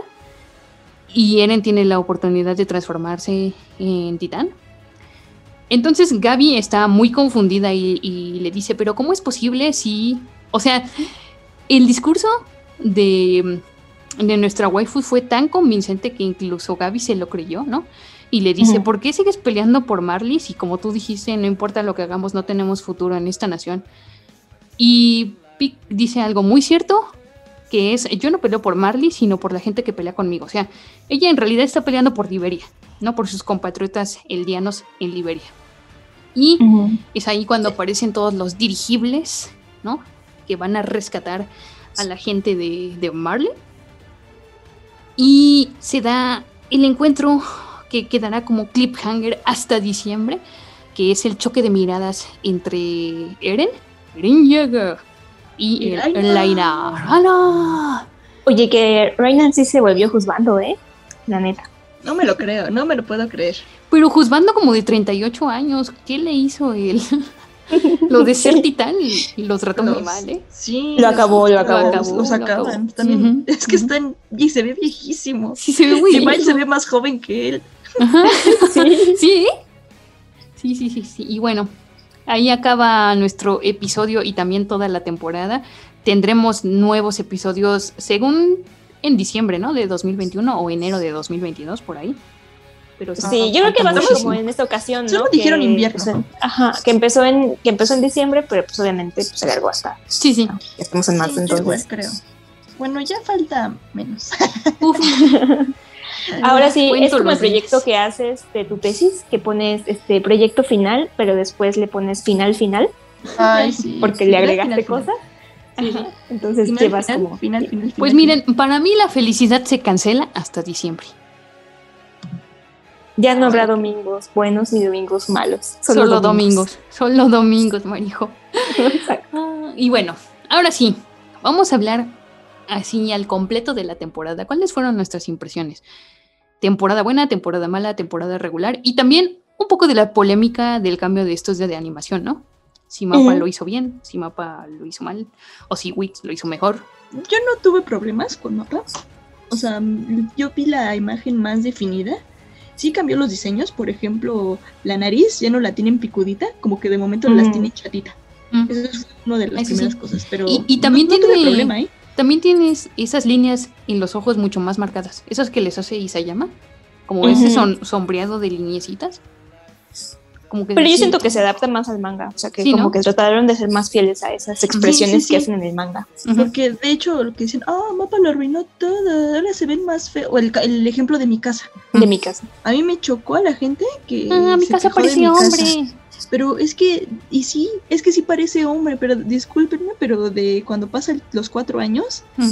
eh, este, Isayama ya la dibuja, sí, como chavo. Es que según dicen mi, ah, otra waifu, mi- que mi casa es muy, muy guapa, pero ya habíamos dicho que no, mi, mi casa sí es waifu, pero no tiene el papel clásico de una mujer, o sea, ella es un soldado. Mm, Sí, sí. Y pues está en, ahora sí que en modo soldado, ¿no? Aunque, aunque ahora que lo recuerdo, los memes de estos dos últimos episodios fueron, ya sabes, eso de, de están hablando en la celda. Y abajo está la imagen de, de Gohan con sus lentecitos. De qué buena es la trama. Y que, y que se reflejan las opais de mi casa, así de, oh, pobre Legión, está atrapada, no puede ser. y yo dije, yo no me fijé en eso, a ver, a ver, ¿dónde pasó?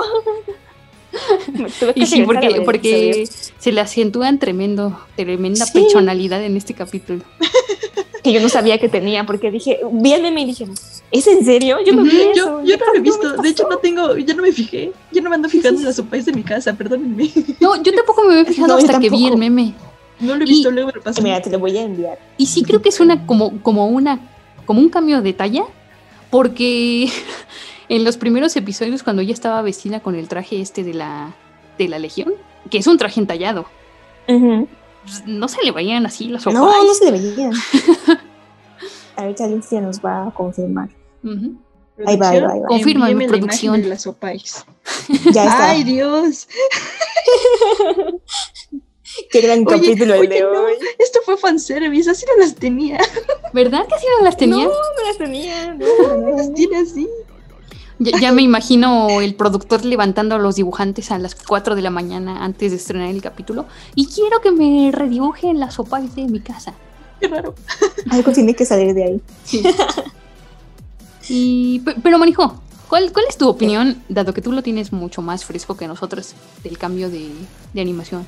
¿Sí? ¿Es notorio? Oh, pues sí, la verdad es que sí es notorio, pero yo no siento que sea para mal. O sea, la verdad es que creo que es mucho, o sea, da el giro que tiene que dar, dada la situación y la temática en la que están. O sea, es que de la tercera temporada a la cuarta temporada todo cambia completamente.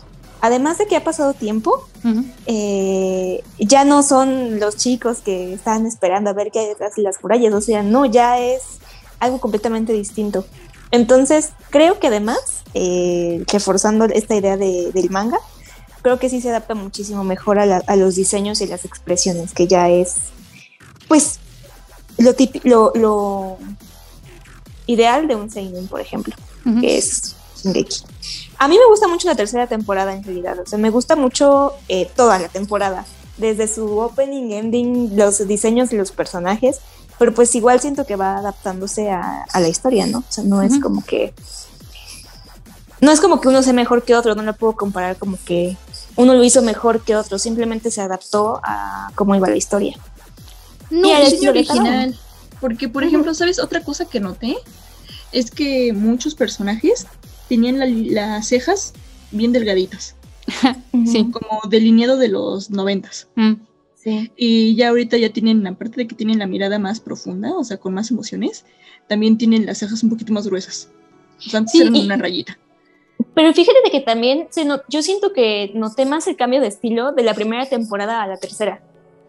Y que es del Sí. mismo estudio. Porque en la primera se, se ven las líneas del El, delineado. deli- el delineado se ve el contorno se ve muy grueso, ajá. O sea, es, es bueno, o sea, se me hizo muy buen detalle, pero es muy distinto. Es muy Sí, distinto la yo, yo- tercera. yo igual fui notando que en la tercera ya como que ya estaban cambiando las caras. Sí, probablemente porque en, en la primera temporada en- del manga, y, y- y se llama dibujaba muy gacho, o sea, Bueno, de por sí no, no es un dibujante que, mm, que, que dibuje caras, digamos, agraciadas, pero en la primera cuando estaba empezando era como, ufar, ufitar. Pero, pero igual, o sea, la calidad de todos es buena, pero digamos que cada una tiene su estilo, ¿no? O sea, su- Sí, y cada uno tiene estilo. como, como sus momentos que la identifican, ¿no? Por Sí. ejemplo, la de Wix, pues, eh, la pelea esta, cuando Erwin muere, cuando mi comandante muere. Ay, sí. Y, y esa pelea entre el Levi y el titán bestia, que de verdad... Y también hay que ver, por ejemplo, que... Eh, creo que es de los, de los mejores, ajá, esa batalla es la, creo que es la mejor. La mejor toda- valorada. Mm. Ajá, no, la mejor, el mejor capítulo, la batalla mejor valorada, pero sí es el mejor capítulo que la misma serie produce. Sí. O sea, que Wix es el mejor capítulo que tiene. Pero también hay que ver que Wix tenía tiempo para hacerlo. O sea, recordemos que Mapa estuvo haciendo los episodios conforme salían. O sea, estuvieron trabajando a marchas forzadas, no tenían tanto tiempo. Entonces, la verdad hicieron lo mejor que pudieron con el tiempo con el que contaban.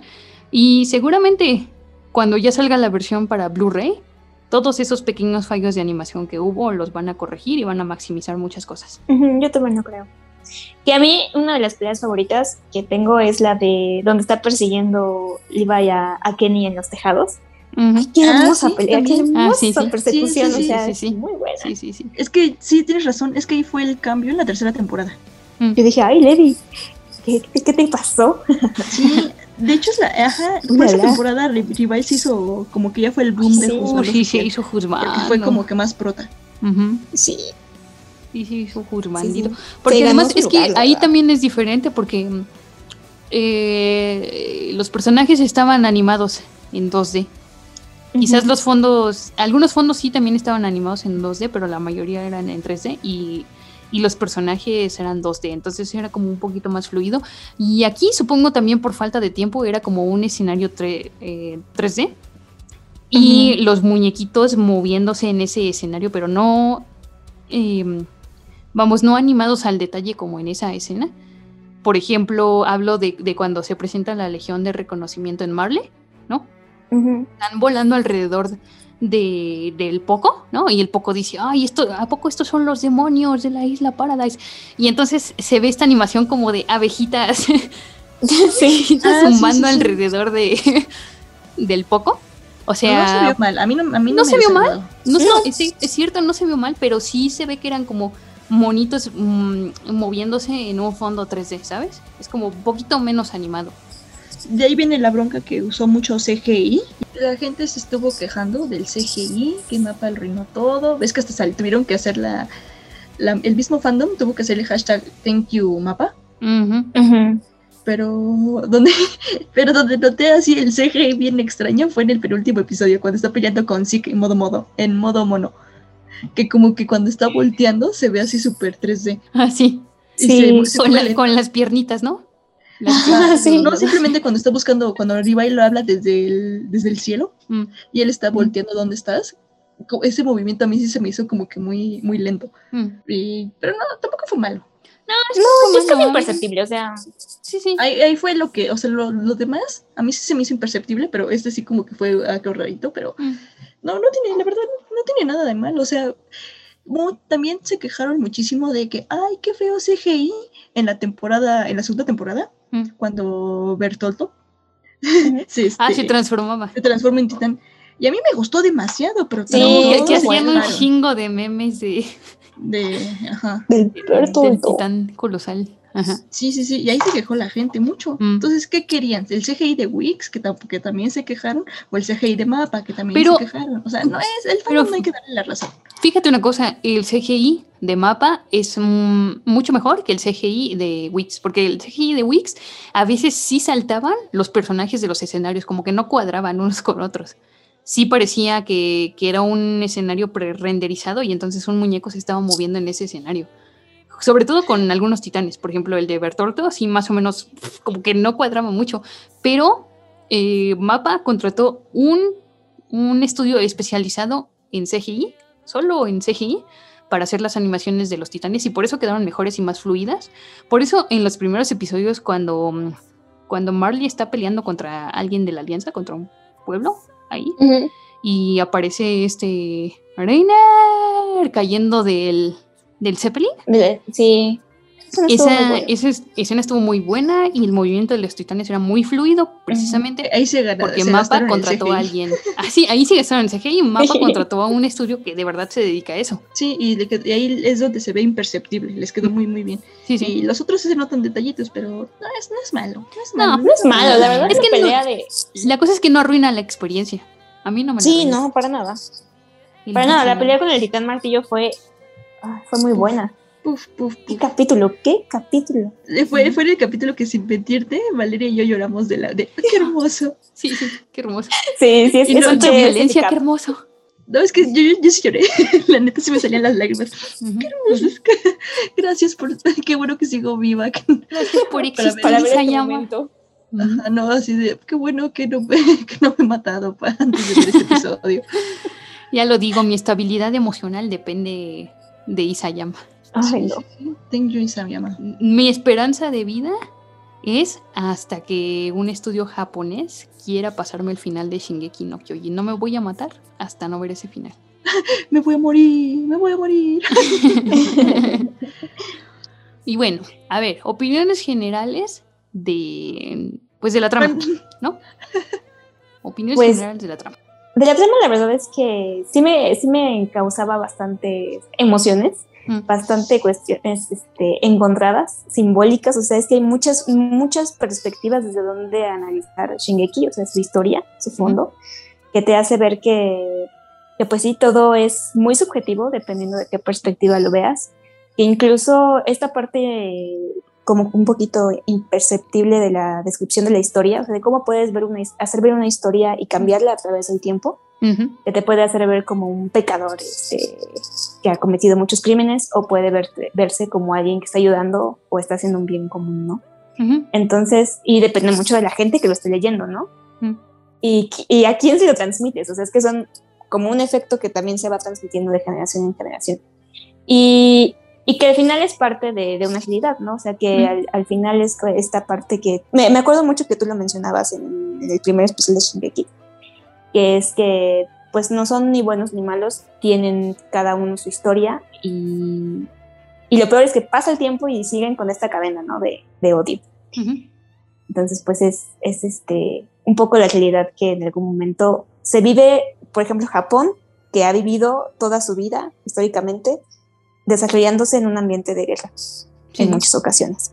Sí, y también de esta culpa heredada, heredada perdón, este concepto de que los pecados de tus antepasados se pasan a ti.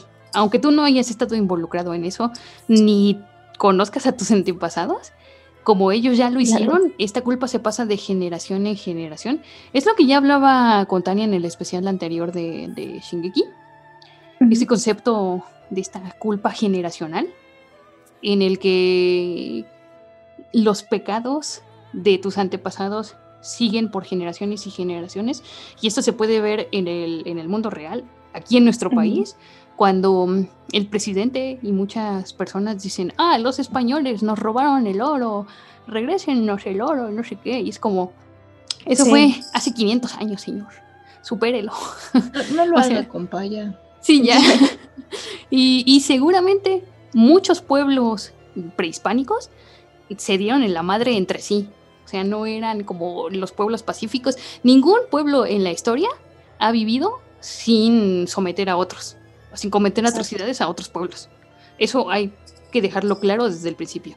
Y luego sí, está la cosa de que el pasado no se puede olvidar, en eso estoy muy de acuerdo, y que probablemente los gobiernos, quizás si no, o sea, sí tienen que asumir que eh, su país se forma a base de esas historias de joder a otros países.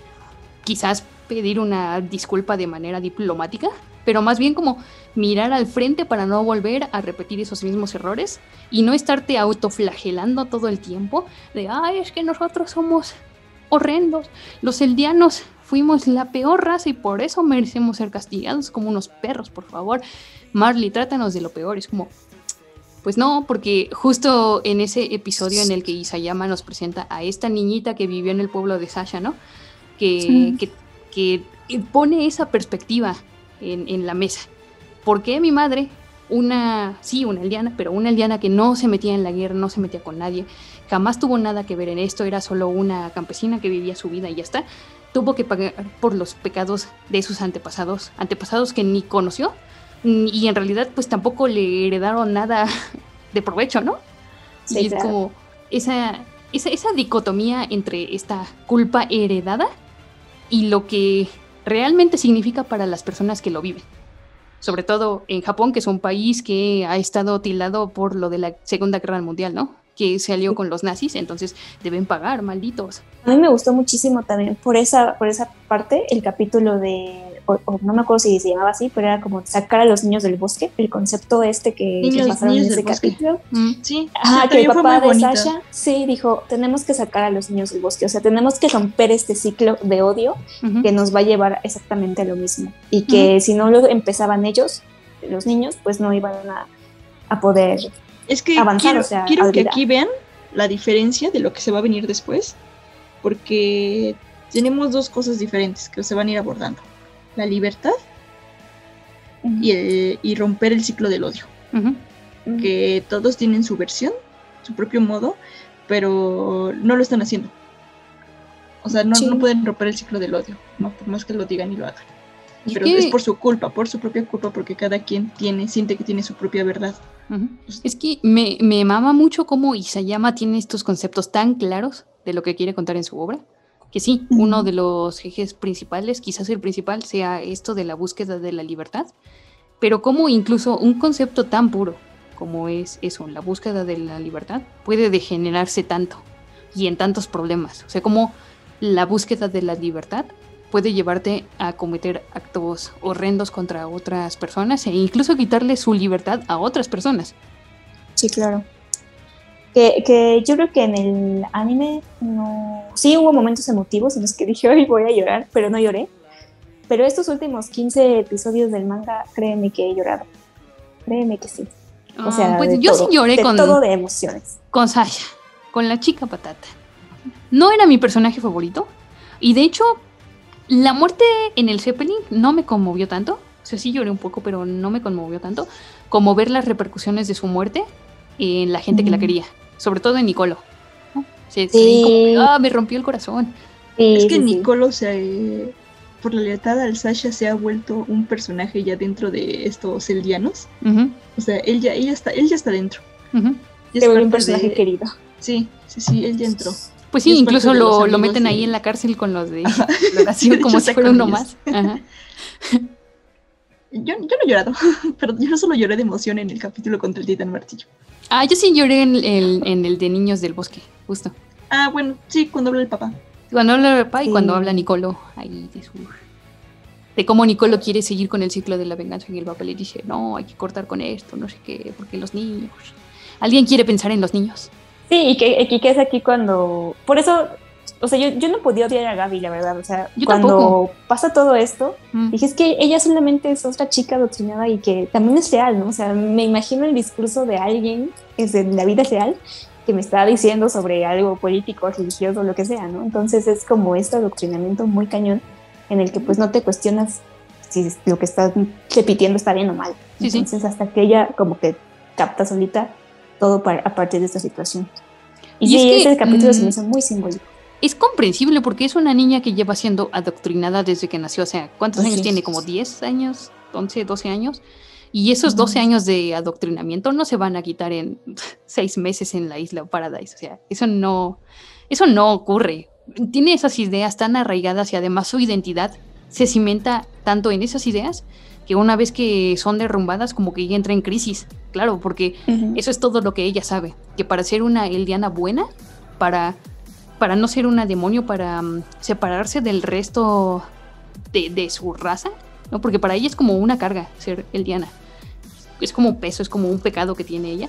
Para redimirse de ese pecado, lo, en lo único que puede confiar es que si sigue trabajando para Marley, va a demostrar que es una Eldiana buena y va a demostrar que, que los Eldianos merecen la libertad, ¿no? En este adoctrinamiento que les hacen los de Marley. Pero claro, o sea, me gusta mucho, por ejemplo, que hayan empezado con la gente de Marley esta cuarta temporada y de chingadazo. Porque mm, eh, era necesario. Era necesario para entender a personajes como Gaby que, y, y cómo viven y por qué son así.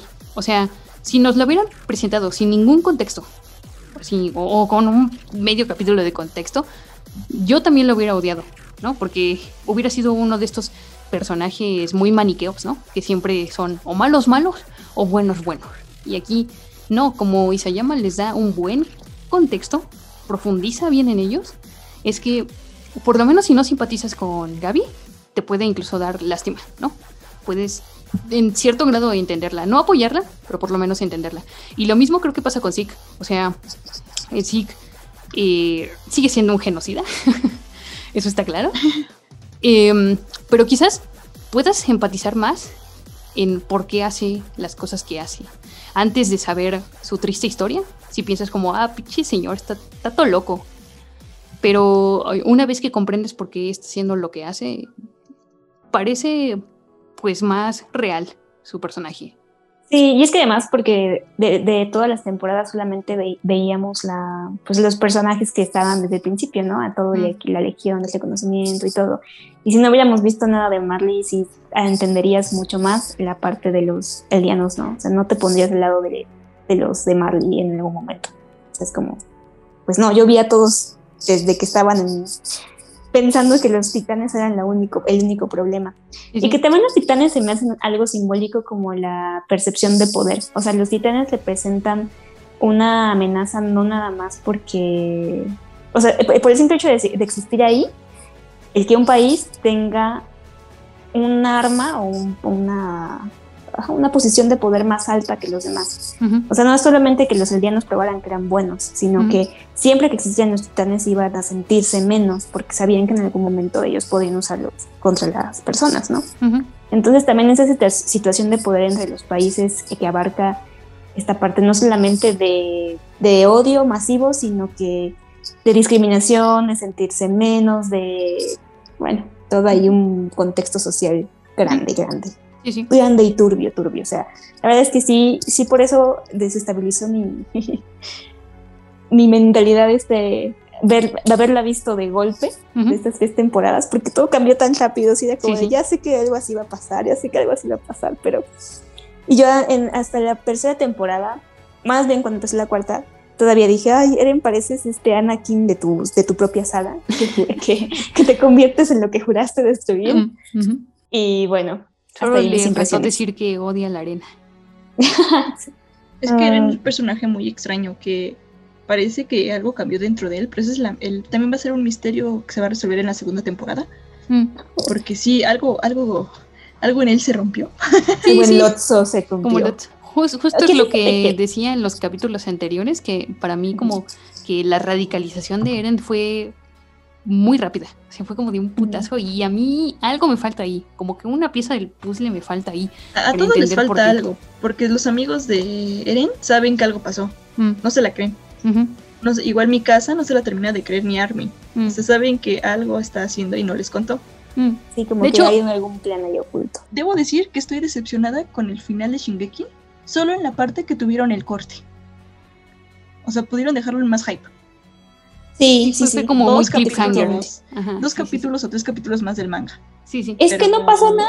No, es que no pasó nada, sí. Es, como razón. mucho de diálogo, ¿sabes? Este capítulo. Es mucho Es- diálogo. Pero, pero de Es nada, más, de todas formas. mucho sí, texto. es como, Si lo hubieran dejado donde la batalla con Zeke, eh, del rival y Zeke, ahí te lo hubiera dejado mejor. O sea, antes. Pero aquí sí. ¿Les parece si ya entramos en teorías? Para ir acabando. sí, sí, para ir acabando. Pues bueno, ver, no, Val- Valeria nos va a contar sus Ah, teorías. sí, yo voy a contar mis teorías. Yo, yo- Y ustedes, así. yo empiezo, Ajá. con- pero yo empiezo con una teoría loca Ah. cuando iba el, el manga. No, de hecho nada más es una teoría bien vieja para que vean que es que no crean todo lo que hay en internet y si están leyendo el manga, por favor, léanlo bien. Porque Por ay, favor. o sea, es que literalmente están viendo y no ven. O sea, ya, qué carajos, o sea, es, es todo es gráfico, es una historieta, es gráfico, y no ni así lo entienden. Ya, ya es un problema, bueno ya. Y de estas teorías, hace como bastantes años, cuando apenas apa- había aparecido el, el mono, sí, el, este, el titán bestia, que era un mono que hablaba Ujú. y todo el mundo se asustó, dijo, ¿qué pedo con este? Y después estaba, la teoría era de que Erwin era el titán bestia. o sea, Ah, vean, por sus vean que al- no sé, no tengo idea, pero vean que, que al- qué tan alejados estaban por sus teorías y cómo chillan de que sean real. O sea, veamos cuáles son las más locas y cuáles sí tienen un poquito de más sentido. Desafortunadamente yo no tengo teorías locas, la verdad. O sea, como que he pensado a corto plazo y ya. Tal vez cuando dijera más este final se me ocurra otra, pero mira, por lo pronto puedo aventurar que lo que dijo Eren a Armin y mi casa no es verdad. O sea, quizás sí dijo algo de verdad, por ejemplo, que mi casa está condicionada por la sangre Ackerman de alguna forma, pero eso de que la odia desde que la conoció y no sé qué, eso yo no me lo creo, ¿no? No, no, no. Yo, yo, yo todavía aún tengo la duda de que eso que le dijo, que los Ackerman están condicionados, yo tampoco creo que sea real, ¿eh? Yo creo que eso se lo, se lo dijo también como para que ella se alejara de ella, de él.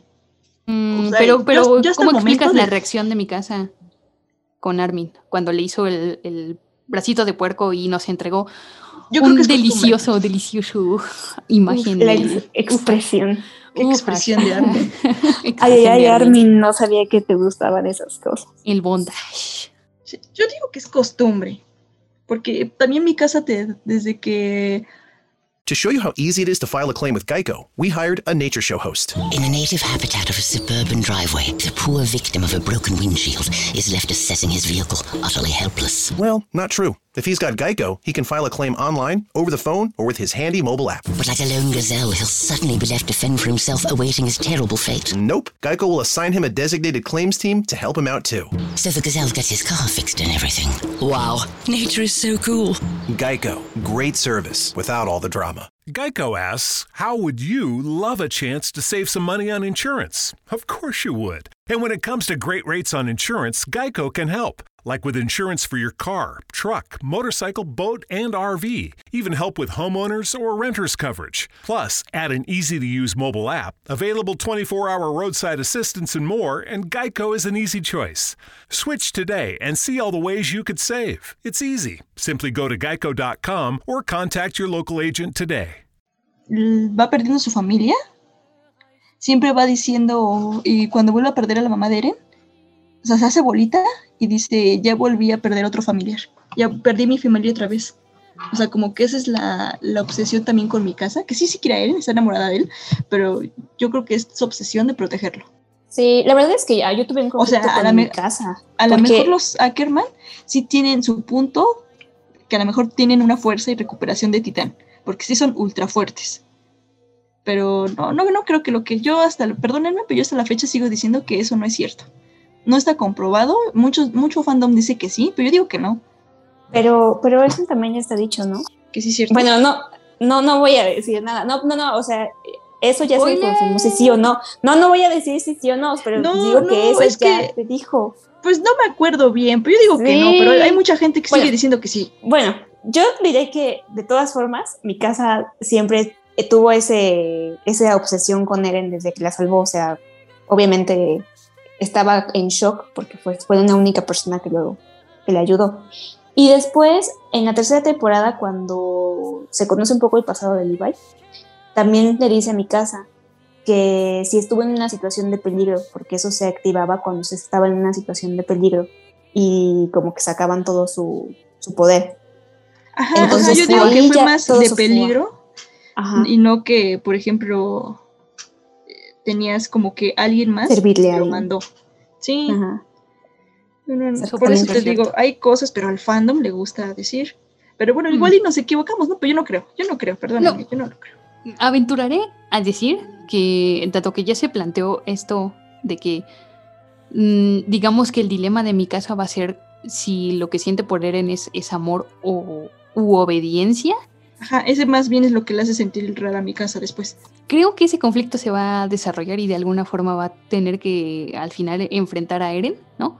Para sacarse la duda de si en realidad lo que siente por él es un amor verdadero o simplemente la sangre Ackerman llamando. ¿no? Esa es mi teoría loca. Como que va a tener que enfrentarlo, pararlo, quizás matarlo, yo qué sé. Yo me voy a hacer la sorprendida. Está bien. Y, mm, ah, lo, lo que les contaba del plan de la eu- eutanasia que a mí no me cuadraba, ¿no? Es, ok, estamos en el entendido de que con este poder se puede modificar tanto la memoria de los eldianos como su fisonomía. Y si incluso pudieron hacer que no se contagiaran de la peste negra, es porque de verdad pueden cambiar toda su fisonomía, de arriba para abajo. Entonces, ok, sí, muy bonito el plan de la eutanasia. Pero si tienes este poder para modificar de tal forma esos cuerpos, ¿por qué no modifico- modificas los cuerpos para que dejen de convertirse en titanes? ¿No? ¿No sería como más fácil? ¿No? ¿A nadie le cuadra esto? Así como, sí, modifica los cuerpos de los eldianos, pero desconecta los de la coordenada, por ejemplo. ¿No se podría? Spoiler. Ah, bueno. No, es que, o sea. Tienes un buen punto. Sí, pero sí se contestan. Es que también lo que pasa es que cuando te entran dudas, luego sí las a veces sí las contestan, porque sí son como que obvias. No tan obvias, pero sí. Creo que aquí contestan, en el futuro contestarán esa pregunta. Ok, ok, ok, ok. Sí, porque a mí, o sea, lo de la eutanasia sí está chido y todo eso, pero hay otras formas de resolver esto, ¿no? no tan No, no son las formas. Sí, exacto, No soy, ese señor, soy ese vato que dice que no son las formas. Esas no son las formas de protestar. Sí, bueno, pues es que siempre está ese conflicto, ¿no? Como que logras tu cometido, pero a qué costo. Como si otra vez el, la pregunta del siglo, si el fin justifica los medios. ¿no? Entonces, siempre va a haber como que estas dos perspectivas. Nunca va a ver, decirse que sí es completamente bueno o malo. Sí, sí, sí, sí. Pero sí. O sea, que es, la, que es una historia de verdad muy bien hecha, sé que se nota de principio a fin. Que yo estaba muy, muy, este, no sé si decepcionada o intrigada o lo que sea, porque yo pensé que el manga ya había sacado su último capítulo, entonces yo por eso dije, no, tengo que saber ahora. Te hubiera dicho, final. te hubiera dicho. hubiera dicho, sí. Bueno, la verdad es que mm, fue como que un momento de, no, tengo que saberlo ya, entonces ni te pregunté ni nada. Y cuando vi que todavía faltaba, no, fue tan triste. La primera semana de abril, o tal vez la segunda, ya tendremos en español el episodio. El último episodio. Ay, ¿No sí. sa- sale el 9? Sí, aproximadamente. Ajá, es o que, es que, por ejemplo, el, el episodio pasado, el penúltimo, yo lo quería ver bien traducido, pero no pude, no me aguanté ya las ganas de tanto spoiler, o sea, me eché las imágenes en, en japonés. ¿Se entienden? La verdad se entiende la idea. Y ya luego la traducción en, ya sabes, ¿no? En inglés, luego en español. y así. Pero no lo pude evitar. O sea, sí tarda poquito en tener una buena traducción en español. Sí, sí, yo, yo me digo, no, no sé cuándo saldrá el capítulo. Porque aparte tienes que entre la, por ejemplo, va a empezar a abrir y cuando digan ya se lanzó en Japón, yo me voy a desaparecer de las redes porque Sí, seguro lo van a primero que sale, Sí. o sea, una semana, yo creo que la, ya la siguiente semana empiezan a ver los spoilers que empiezan a filtrar desde la revista, ¿no? Porque lo primero que empiezan a filtrar son este los diálogos. Ya, y el fandom, que es raro y bien tóxico, con el simple diálogo ya se está imaginando situaciones. y ahí fallan a veces mucho, entonces ya me las voy a evitar. Sí, yo O sea, también primero empiezan cuando, con diálogos y luego una que otra imagen, sin contexto. cuando Yo- sale el manga, estoy como Neo de Matrix esquivando los spoilers. Yo, yo me acuerdo, vi un spoiler que hasta ahorita me di cuenta que es casi de los últimos, pero me acuerdo que de ese capítulo también sacaron muchísimas teorías así bien locas. Y ya ahorita que le dije, ay, no inventen. pero, pero desgraciadamente sí me hice dos o dos, tres spoilers todavía más adelante. Por eso también dije, no, no voy a aguantar, o sea, tengo que saberlo ahora. Porque ya no voy a aguantar que me hagan otro spoiler así de feo. Y pues seguramente va a pasar lo mismo con el final, así que. Y ya mi Pero última teoría loca, viajes en el tiempo, paradojas temporales. Es que está ahí, está puesto. Seguramente hay viajes en el tiempo, paradojas temporales. Alguien va a ser el abuelo de alguien, alguien va a ser el bisabuelo de no sé quién. Estoy casi segura. Estoy casi segura. Es más, estoy casi segura de que ya vi a alguno de los personajes viejos y no lo sé. O sea, como de grandes. Y no, y no me entero. Sí hay un es- ese algo así.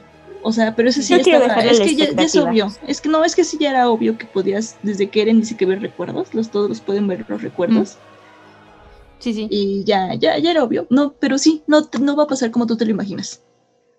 Pero No, ya, pero ya sí- vi. seguramente sí va a haber cosas de viajes en el tiempo, por, justo por el tipo este Eren, ¿no? Que se le presenta De hecho, a sí y no. Mm. Porque el, el fandom, ahorita las teorías más locas que hay es los, son los viajes en el tiempo. Pero de, de ahí, también por irse a esa teoría caen en errores. Sí, Ah, es que ahorita todo, toda la segunda temporada va a ser viajes en el tiempo y un flashback que les va a mover, les va a, a mover toda la cabeza, ¿no? Digo que se van a cagar para adentro, por lo que vi. Pero Esperemos que ya estemos celebrando nuestro especial un millón para cuando salga la última temporada de Shingeki no Kyojin. Ahora sí, temporada final, buena, el siguiente la año. buena, la para imprimir, la última. Sí, el siguiente Sí. año ya estará. Sí, Y a ver, final. último teoría de spoiler. Como siempre ha pasado, en el ending hay spoilers. Algo sobre la coordenada, porque al final se ve como ese árbol, ¿no? Como Sí. ese árbol de Ymir, ¿no? Que ya se había visto la coordenada en temporadas anteriores. Mm, Sí. A ver, lo voy a decir. ¿Sí lo digo o no lo digo? Que a veces Um, spoiler, spoiler muy choncho que yo no quiero No. saber. O... Ah, No, bueno, no, entonces no. dilo. Sí, sí, dale, dale, dale. Porque cuando Ymir se transforma en titán, dice que ve un cielo muy estrellado. Eso Ah, también sí, sí. era. Sí, sí, sí, eso ya se había visto que eso que ella vio No era, como, no era el cielo. O sea, yo, prim- yo una- primero sí pensé que era el cielo, pero no, no era el cielo. como una auro- aurora boreal, ¿no? En el cielo. blanca. Ajá. Sí. Y Bueno, sí, sí sabía el- que eso era la coordenada. Bueno, en el ending hay otro spoiler. Pero hasta ahí la dejo. Ok, Sí. ya no digas más. Por favor. Que, que de hecho yo me di cuenta hasta hoy que vi el último episodio. Dije, ay, ahí está el spoiler. Y no me había visto. Sí, sí, ahí hay otro spoiler. que tiene que ver con, No, es- con Ymir, pero o la Ymir mala, la Ymir fake. No, no, no, no, no, no puedo Ya, decir nada. Está bien, ahí, bien, ya, sí, sí, estoy ahí. tentando la suerte, perdonen. Sí, sí, cuando sí, lo te des cuenta vas a decir, ah, era eso. Ajá. Ah, dentro de Ay. 10 meses, qué horror. Ya, ya entregué mi corazón a esta causa. Ya no, ya no puedo retractarme. ¿Qué diría el comandante Erwin Smith? Sí, Ay, que abandono mi que- sueño y muero ahora. Y muero. Que mí me salió, me salió un poquito mi lado shipeador cada que, cada que le, Levi se acuerda a Erwin, porque es como de, ah, Erwin. Y sale una imagen de él atrás así como recordándolo y es como de, "Oh, tú solo quieres cumplir su promesa. Ajá, Lo siento. También está, está Hanji que siempre lo recuerda, que siempre está Sí. como hablando con él así de, Erwin, el único error que cometiste en tu vida fue hacerme a mi comandante. Ay, no más. Hija, Hanji me, me gustaba porque el compañero que tenía ella, no Ah, me acuerdo cómo el se que- llamaba. El que la avienta al pozo. Sí, el que se sacrifica por ella. Ah, Ay, sí, sí, sí, feo. Sí, sí. Pero ese personaje ya había durado. Yo me acuerdo que cuando lo empecé Sí, a ver en pero- esa parte, dije, ¿este güey quién es? No lo había visto. Bueno, de momento ya es el compañero de Hanji que siempre la trae en esa temporada, ¿no? Y Ajá, era demasiado bueno para ser verdad. Porque no duró. Sí, yo dije, yo sé que no puedo esperar romances en esta serie, pero ah, me gusta shipear a todo el mundo. F, F, F A continuación voy a shipear a Ribai Sí, con No, historia otra vez. No, con historia otra vez. Sí, a continuación voy a shipearlos. A ver, teoría del, po- de qué pasó, qué onda con el bebé de historia. ¿De quién es el bebé de historia? Ya te dije. Para mí es ¿Quién? el Espíritu y Santo, el Espíritu Santo ¿Sí? de Ymir. Pues- sí, yo no, yo no quiero otra explicación. En el capítulo No si anterior, no es no, canon. sé si en el anterior en dos pasados, habían dicho que posiblemente era, que era un tipo que, que ella conoció en el lugar donde ella cuidaba, ¿no? Un, orfa- un orfanato o algo así, que era un buen Sí, tipo. pero está que muy random. Como alguien random. Y obviamente eso no se cree, o sea, hay algo como que nada más está ahí de chivo expiatorio para que no sepan de quién es el bebé. Pero qué bueno que va a salir de Ymir. Seguro va a tener sus ojos y sus pecas. Yo no creo en serio que sea de Eren. O sea, es que con lo que voy de la serie y del manga, Eren tiene otros objetivos y prioridades que hacer eso. Pero, Aparte pero- no está con su plan de la eutanasia, no tiene mucho sentido. ¿Qué pasó ahí?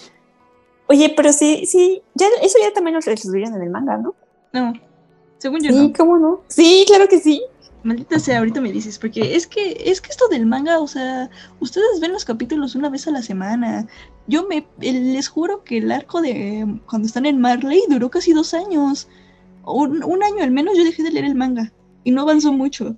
O sea, ya se me olvidaron muchas cosas, pero Sí, de hecho, este, necesito spoilers de de yoyos, porque esto pasó hace como dos años en el manga y no me acuerdo. Sí, de hecho, cuando, cuando lo leí hace unos días, sí me quedé así Ayer, como de... ayer, ya dinos que lo dijeron, lo leíste todo ayer. No, lo leí durante la semana porque me faltaban 15 capítulos. Y además lo estoy leyendo, la, bueno, lo estaba leyendo a la par de una actualización que tenía. Que también ya acabé, por cierto. bueno, ahorita, ahorita. Y ya se nos viene este actualización de la novia del titán, así que luego les contaré de eso. Premio doble. Premio doble. uh. A falta de otro titán. Así, a falta de eso. Pero bueno, pues yo digo que no. Sorry, pero no es. Yo digo. Ya después. Yo no sé de dónde salió la idea de que O Pues sea, es no que sé. de, de por sí ya los shipeaban, ¿no? Antes del Es embarazo. que hay una parte donde están hablando y están juntos. Sí, sí. Hablando. Primero donde los shipearon, donde se acercan que, que le dicen, ay, mi, ¿cómo sabías eso de mi casa? Se nota que son muy cercanos. Y Eren Ah, todavía cierto. tenía esa mirada de esperanza y una sonrisa inocente. Sí, cierto. Pero por eso digo que no, no puede hacer eso Eren. O sea, para el momento Eren todavía tiene, tiene esperanzas y tiene planes. Y después, si quería hacer algo, lo podía hacer solo tocando a Zeke. Y como dice eh, Alex, ya estaba ahí, ya estaban juntos, o sea, ¿qué esperaban? ¿Qué esperaban? Pudieron hacerlo en silencio. O sea, de verdad lo que querían entonces era reconocimiento y no lo hacían de forma altruista.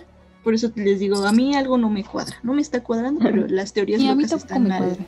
Además, no sé, no sé yo si el tiempo en el que se embarazó Historia cuadra con la partida de Eren. Sí, Ese- esa es una de las teorías cuadra. que también en internet, que si Mm. cuadra o no cuadra, que si ya Mm. estaba o no estaba cuando se te fue. Porque sí, yo creo que ya también alguien más de la de sus amigos se habría dado cuenta, ¿no? Así como alguien ya habría dicho, "Mm, coincidencia. Lo creo. No lo creo. Sí, sí, sí, alguien ya más hubiera. Se fue por los cigarritos a Marley. Yo creo que si eso hubiera ocurrido, al menos Armin ya tendría la idea. Sí, seguro, seguro, seguro.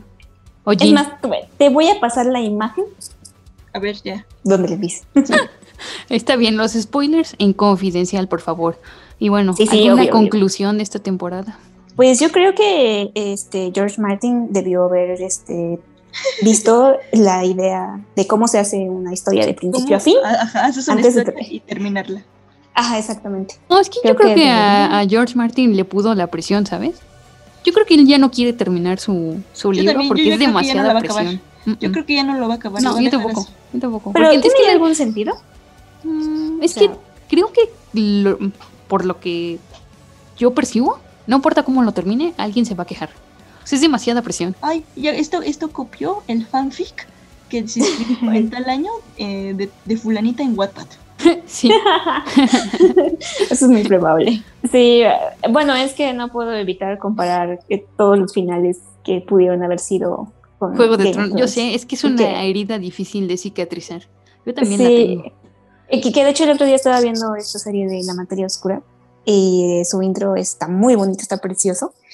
Y- pero cada que lo veo recuerdo a Game of Thrones. o sea, Game of es- Thrones, sí, yo también. Ah, de Dark Materials. Ajá. Sí. Que yo no he Ah, visto la segunda temporada, pero, pero sí Es- la primera. está sí la vi, buena. sí la vi.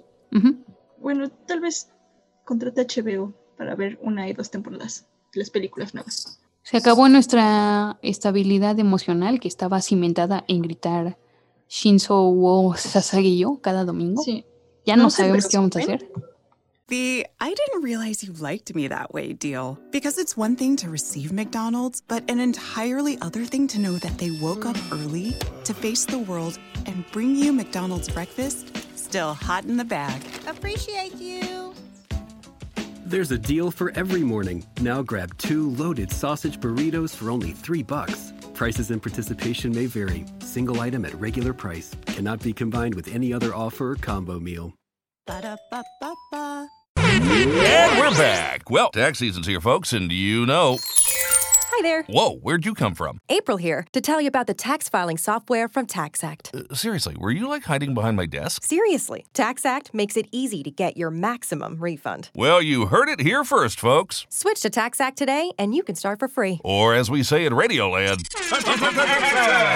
Yeah, Subtle. TaxAct. File for less and get more. See taxact.com for details. Porque sí somos frikis, pero no solo vemos Shingeki, aunque no lo crean. Esperen nuestro próximo episodio para hablar al fin de las series de final de temporadas que también Así tienen, fueron muy buenas. Tenemos la serie de los escatos, Horimiya, obviamente Jujutsu Kaisen, segunda temporada de Doctor Stone. Mm, ¿Qué otras estuvieron chidas? Y que en los escatos yo sí dije, dejen de patinar y bésense, maldita sea. Los Isekais, Isekais de Kirito. Kaifuku, Kaifuku. ujú. El Kirito malvado. hentai, Kirito de, arañitas, entre otras Em, cosas. el mejor de la temporada, Wonder X Priority.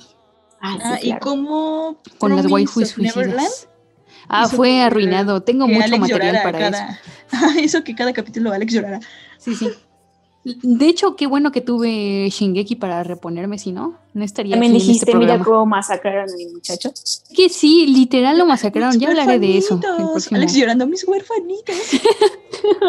Es que tenía tanto potencial, te lo juro. Pudo ser la siguiente Shingeki no Kyojin, fácil. Perdóname, pero, ahí te voy a decir, por eso es mejor leer el manga. Sí, al final sí, al final aquí tuviste razón. Yo espero que le hagan un Brotherhood, ¿sabes? Así como un remake. pero ¿en cuánto? Brotherhood no Yo te tardó tanto en salir. Más o menos, sí, como no, como cuatro años, ¿no? Ay, bueno, cuatro años tampoco es Yo te tanto. estoy pidiendo un Brotherhood de Vampire Knight y me dijiste que eso nunca iba a correr. Vampire Knight no es tan famoso como, Lo fu- como ¿cómo lo fue lo Full en su época, ¿no? Lo fue como- porque como estaba no- en el no hype lo vas a creer. No, sí, no lo vas a creer, pero Vampire Knight fue el full hype en su época. Mm. O sea, tuvo dos temporadas. Dime los animes que tenían más de una temporada. Bueno, ese es En cierto. ese tiempo casi no. Ese es cierto, ese es cierto. Sí, La gente del tianguis se formaba para comprar esos discos. sí, sí, sí, la neta. La verdad, sí. Sí, Sí, no, y es que por como estaban los vampiros ahí. Promise. Y espera, solo sabes qué vas a esperar? Que no que le hagan un Brotherhood, que le hagan un Helsing. Y espérate que, en un futuro a esperar por uno va cada año. Uy, y, y yo va Ah. durante 10 años. Sí, ya lo veo. Ya lo veo en el horizonte. Pero bueno, de eso ya les hablaremos en el próximo capítulo especial. Recuerden seguirnos a través de todas nuestras redes sociales. Estamos como ya Métete Kudasai en Facebook, en Instagram, en TikTok, en Twitter, en todas las redes sociales. Y también si nos están escuchando a través de Spotify, también pueden encontrar el material en YouTube y en Spreaker. Así que bueno, por nuestra parte ha sido todo. Yo soy una carnada a las órdenes del comandante Erwin Smith. Sí es. Yo esperaré ver a nuestro Heicho favorito Sí, Rivale es mi juzgando, está apartado. Y shipenlo con historia, ya, ya. y, y, es el titán de Laura Bozo. Basta. Te odio, Alex, porque siempre terminas conmigo. porque si tú dijeras, ah, soy esto, ya yo no tenía, yo no tendría que agregarlo, pero no estás con el No, timing. nunca lo voy a decirle. Pues entonces, ni modos. Es tu penitencia. ya está. está. Sayonara.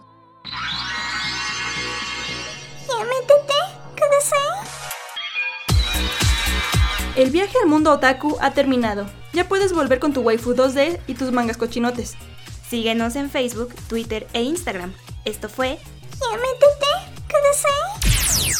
Un podcast de frikis tercermundistas para frikis con clase.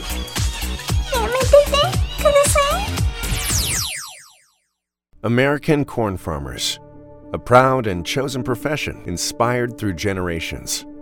Tested, resilient, and committed to giving back as much as they're growing, pushing the boundaries of what's possible with every bushel, while replenishing every increasingly precious resource, like the reduction of soil loss by 40% with every acre grown. In a world where sustainability matters more than ever, we need all the help we can get.